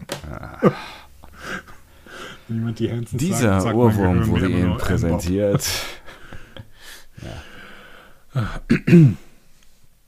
Ja, äh, genau. Das war die erste Frage, die er stellt. Die zweite Frage, die Bäumler stellt, hat Kirk jetzt über diese Riesenspock auf Phylos gesprochen? Ähm, das ist äh, ein Verweis auf eine Folge der Anim Animationsserie The Infinite Vulcan. Und dieser Riesenspock war tatsächlich ein riesiger Spock-Klon namens Spock 2. Wie kreativ. Sehr gut. Ne? Ähm, dritte Bemerkung. Wusste Dr. Crusher von dem Geist in der Laterne vom schottischen Planeten? Schöne Folge. Ja, Ja. erinnerst du dich? Ja, äh, da äh, ist sie, verliebt sie sich in so einen, so einen langhaarigen Guy, mit dem sie dann quasi, also auch, auch mit, mit, mit großem Abschiedsschmerz die Enterprise verlässt und äh, dann einzieht in dieses schottische Haus und äh, genau mit ihm irgendwie so ein Leben führt. Ähm, aber das irgendwie weiß, oder? Woher weiß ich es nicht? Ach, wie war denn das noch gleich? Also sie verliebt sich auf jeden Fall, Geist. sie verliebt sich auf jeden Fall unsterblich und ähm, wird, wird aber hinterher irgendwie vom Picard gerettet, der natürlich äh, misstrauisch war die ganze Zeit. Die Folge habe ich überhaupt nicht mehr auf dem Schirm. Das war siebte Staffel TNG. Äh, 14. Folge, die heißt Ja. Sub Rosa. Auf Deutsch heißt sie Ronin. Genau, so heißt, so heißt, so heißt er auch. Titel. Ja. So heißt der Typ auch, meine ich, ja. Und ähm, die war ein bisschen spooky. Ich kann mich null erinnern. Ich sehe gerade Bilder.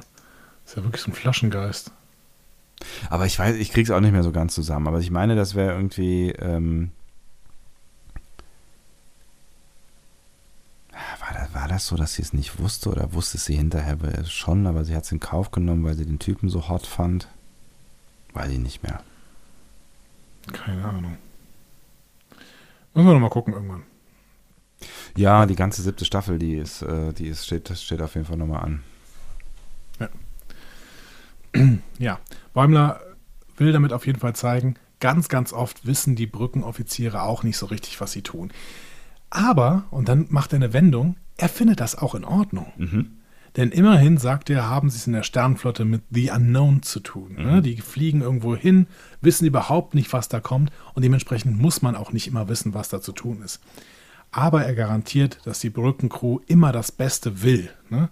Und deswegen sagt er, was du hier machst, das ist eine Hexenjagd, das ist eine Farce, das ist äh, ein, ein völlig falsches Verfahren und er endet mit Drumhead als Mic-Drop-Moment. Ba- äh, äh, Drumhead ist auch irgendeine Folge, oder? Ich bin. Ja, die haben wir besprochen. Das Ja. war diese wunderbare Folge, in der Picard die Rede hält, dass, äh, dass auf diesen halb ähm, romulanischen ähm, Ach, ja, ja, ja, ja. das Hexenjagdprozess. So.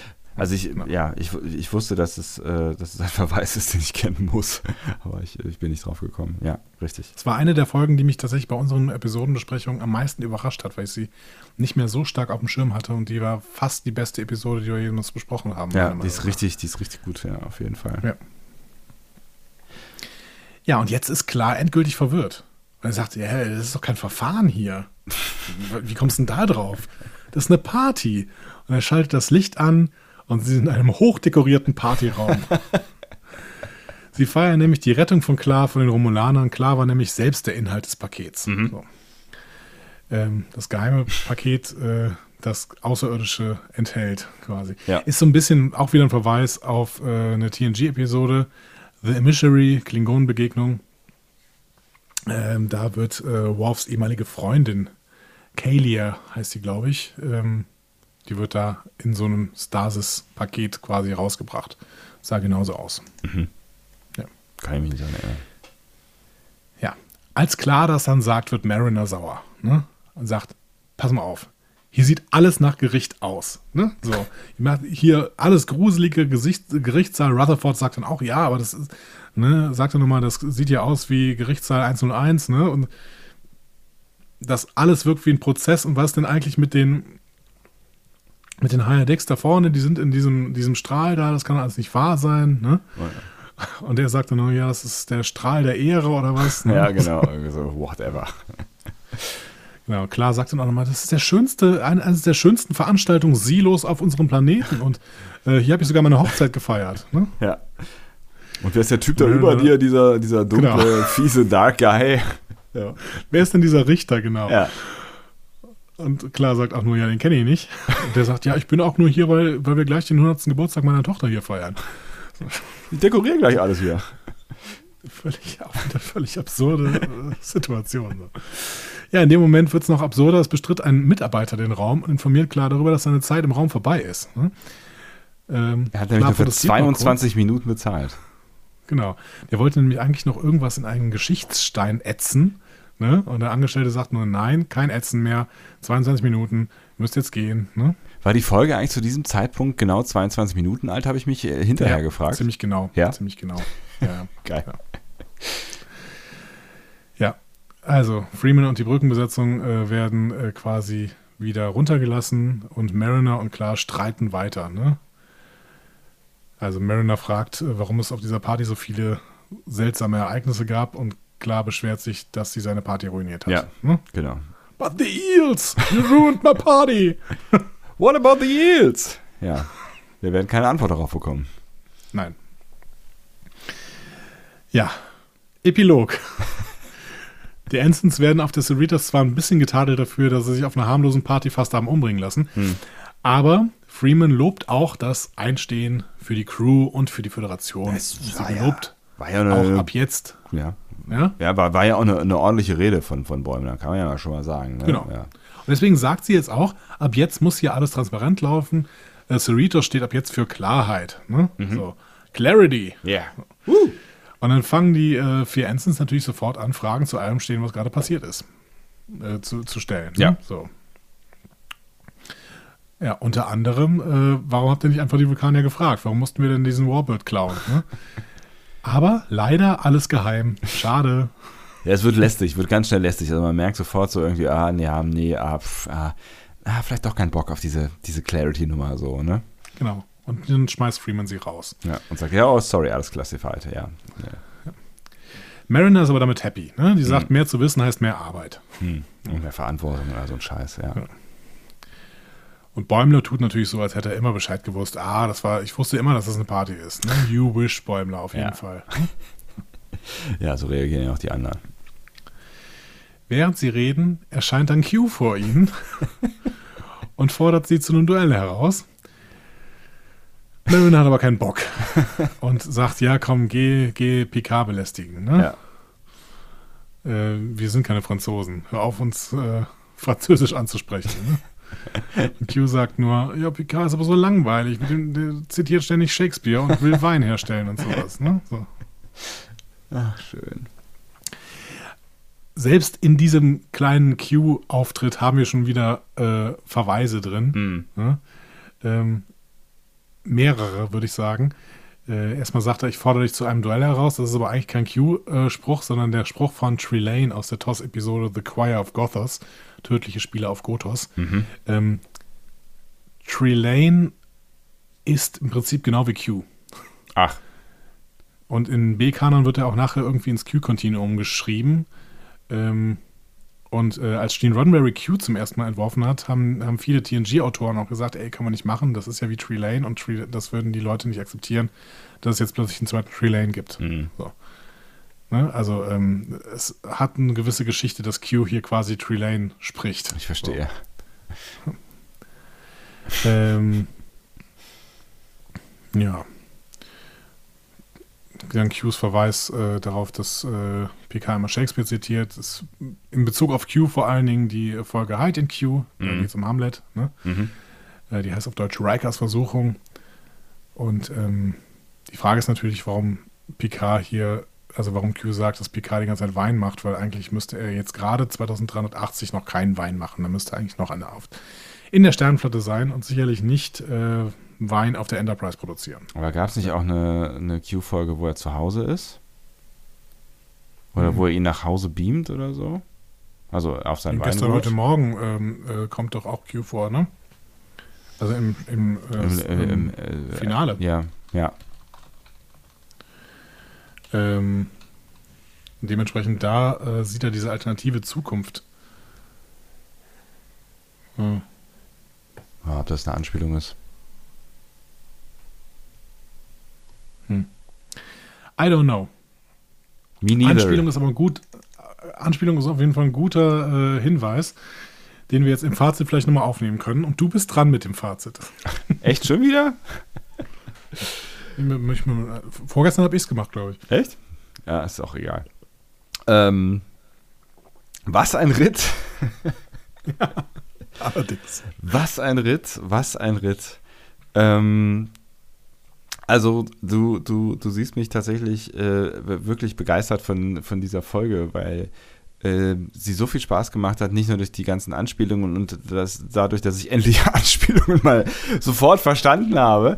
Ähm, äh, natürlich auch durch den Gastauftritt von, äh, von Q, das, das, das war toll, aber vor allen Dingen einfach durch diese, diese wahnsinnig toll erzählte Geschichte und ähm, mit, mit so vielen wirklich witzigen Momenten.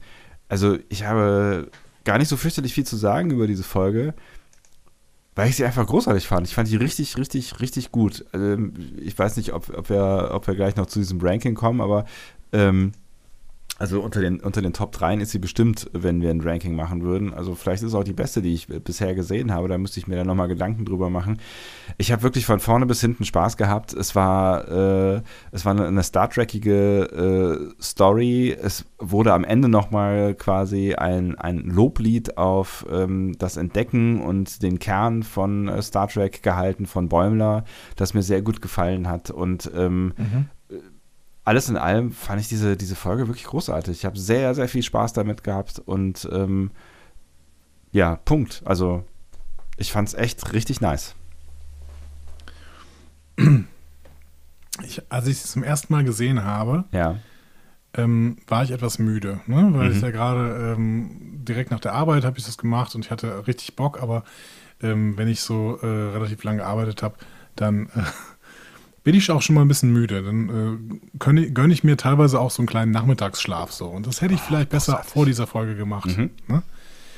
Weil ich bei dieser Folge echt nicht hinterhergekommen bin mhm. und ich dann zeitweise das Gefühl hatte, ey, jetzt machen sie aber nur noch Anspielung an Anspielung und vergessen dabei eine Geschichte zu erzählen. Mhm. Ne?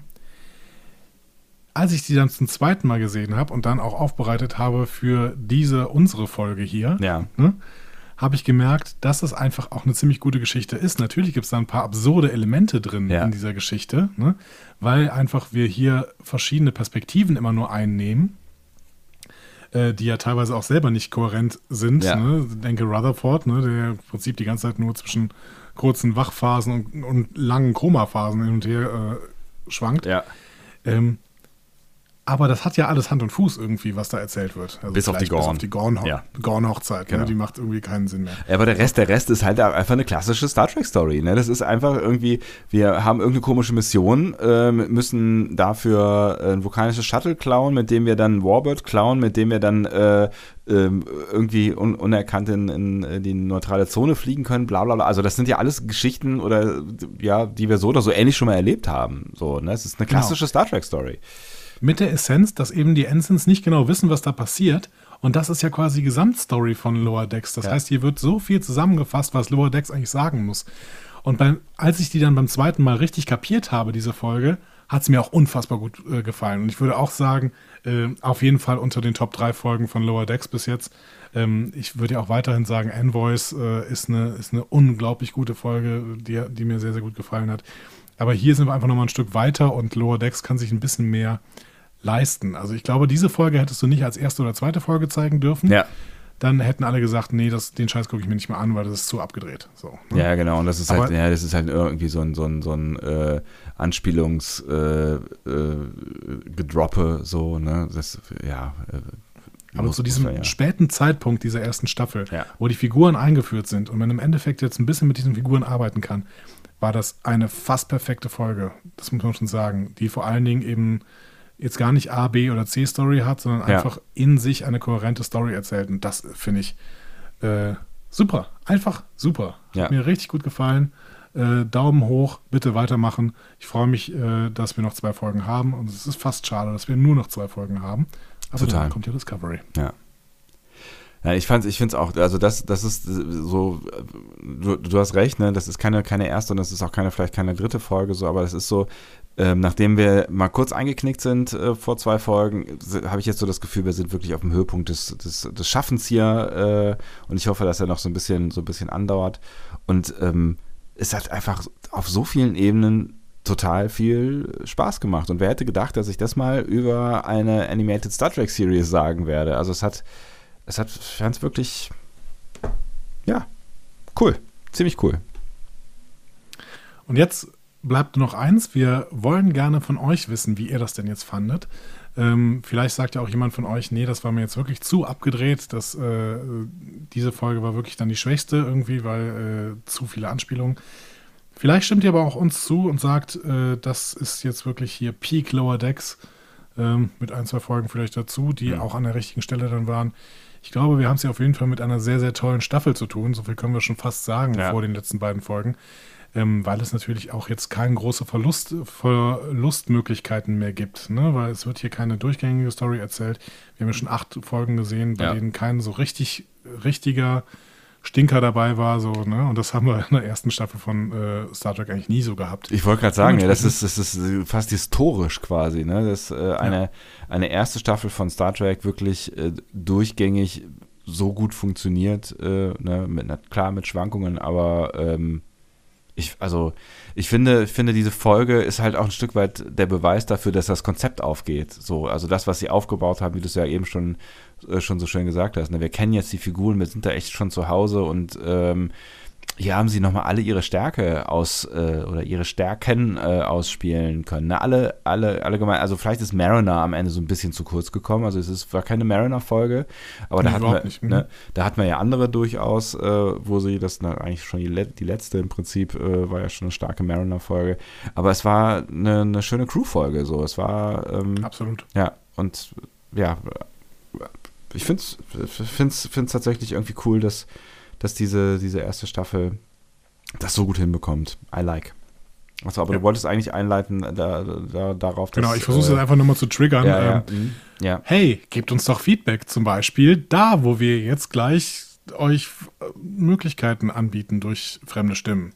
Diskussionen zu folgen findet ihr auf discoverypanel.de oder sprecht eine Nachricht auf den Discovery Panel Anrufbeantworter unter 02291 ukta uk 2 unter der 02291 uktauk2 erreicht ihr uns auch per WhatsApp. Außerdem gibt es uns auch bei Instagram unter Discovery Panel, bei Twitter unter Panel Discovery und bei Facebook unter Discovery Podcast. Wir freuen uns über eure Nachrichten und über eure Kommentare. Und auf die nächste Folge Star Trek Lower Decks. Yay! Bei der wir übrigens noch nicht wissen, wie sie heißt. Ich habe Stimmt. gerade eben mal nachgeguckt, wir wissen es noch nicht. Aber sie wird kommen und ähm, vermutlich in der nächsten Woche und wir werden sie besprechen. Und ihr werdet dabei sein, wenn ihr denn mögt. Genau. Und ähm, denkt dran, in zwei Wochen ist Discovery Time. Das heißt, wer jetzt noch einen Rewatch machen möchte, der sollte jetzt langsam mal anfangen. Langsam wird eng. knapp. Ja, wird eng, Freunde, wird eng. Ah, da freue ich mich auch schon sehr drauf. Ja, ich bin sehr auch. gespannt. Ich bin sehr gespannt. Ich bin sehr gespannt. Sebastian, wir haben 0.17 Uhr. Äh, es ist Zeit fürs Bett. Yes, würde ich auch sagen. Gute Nacht, mein Lieber. Gute wir Nacht. hören uns nächste Woche. Das tun wir. Euch eine schöne Zeit, was immer ihr tut. Und äh, bis zu unserer nächsten Folge. Tschüss. Tschö.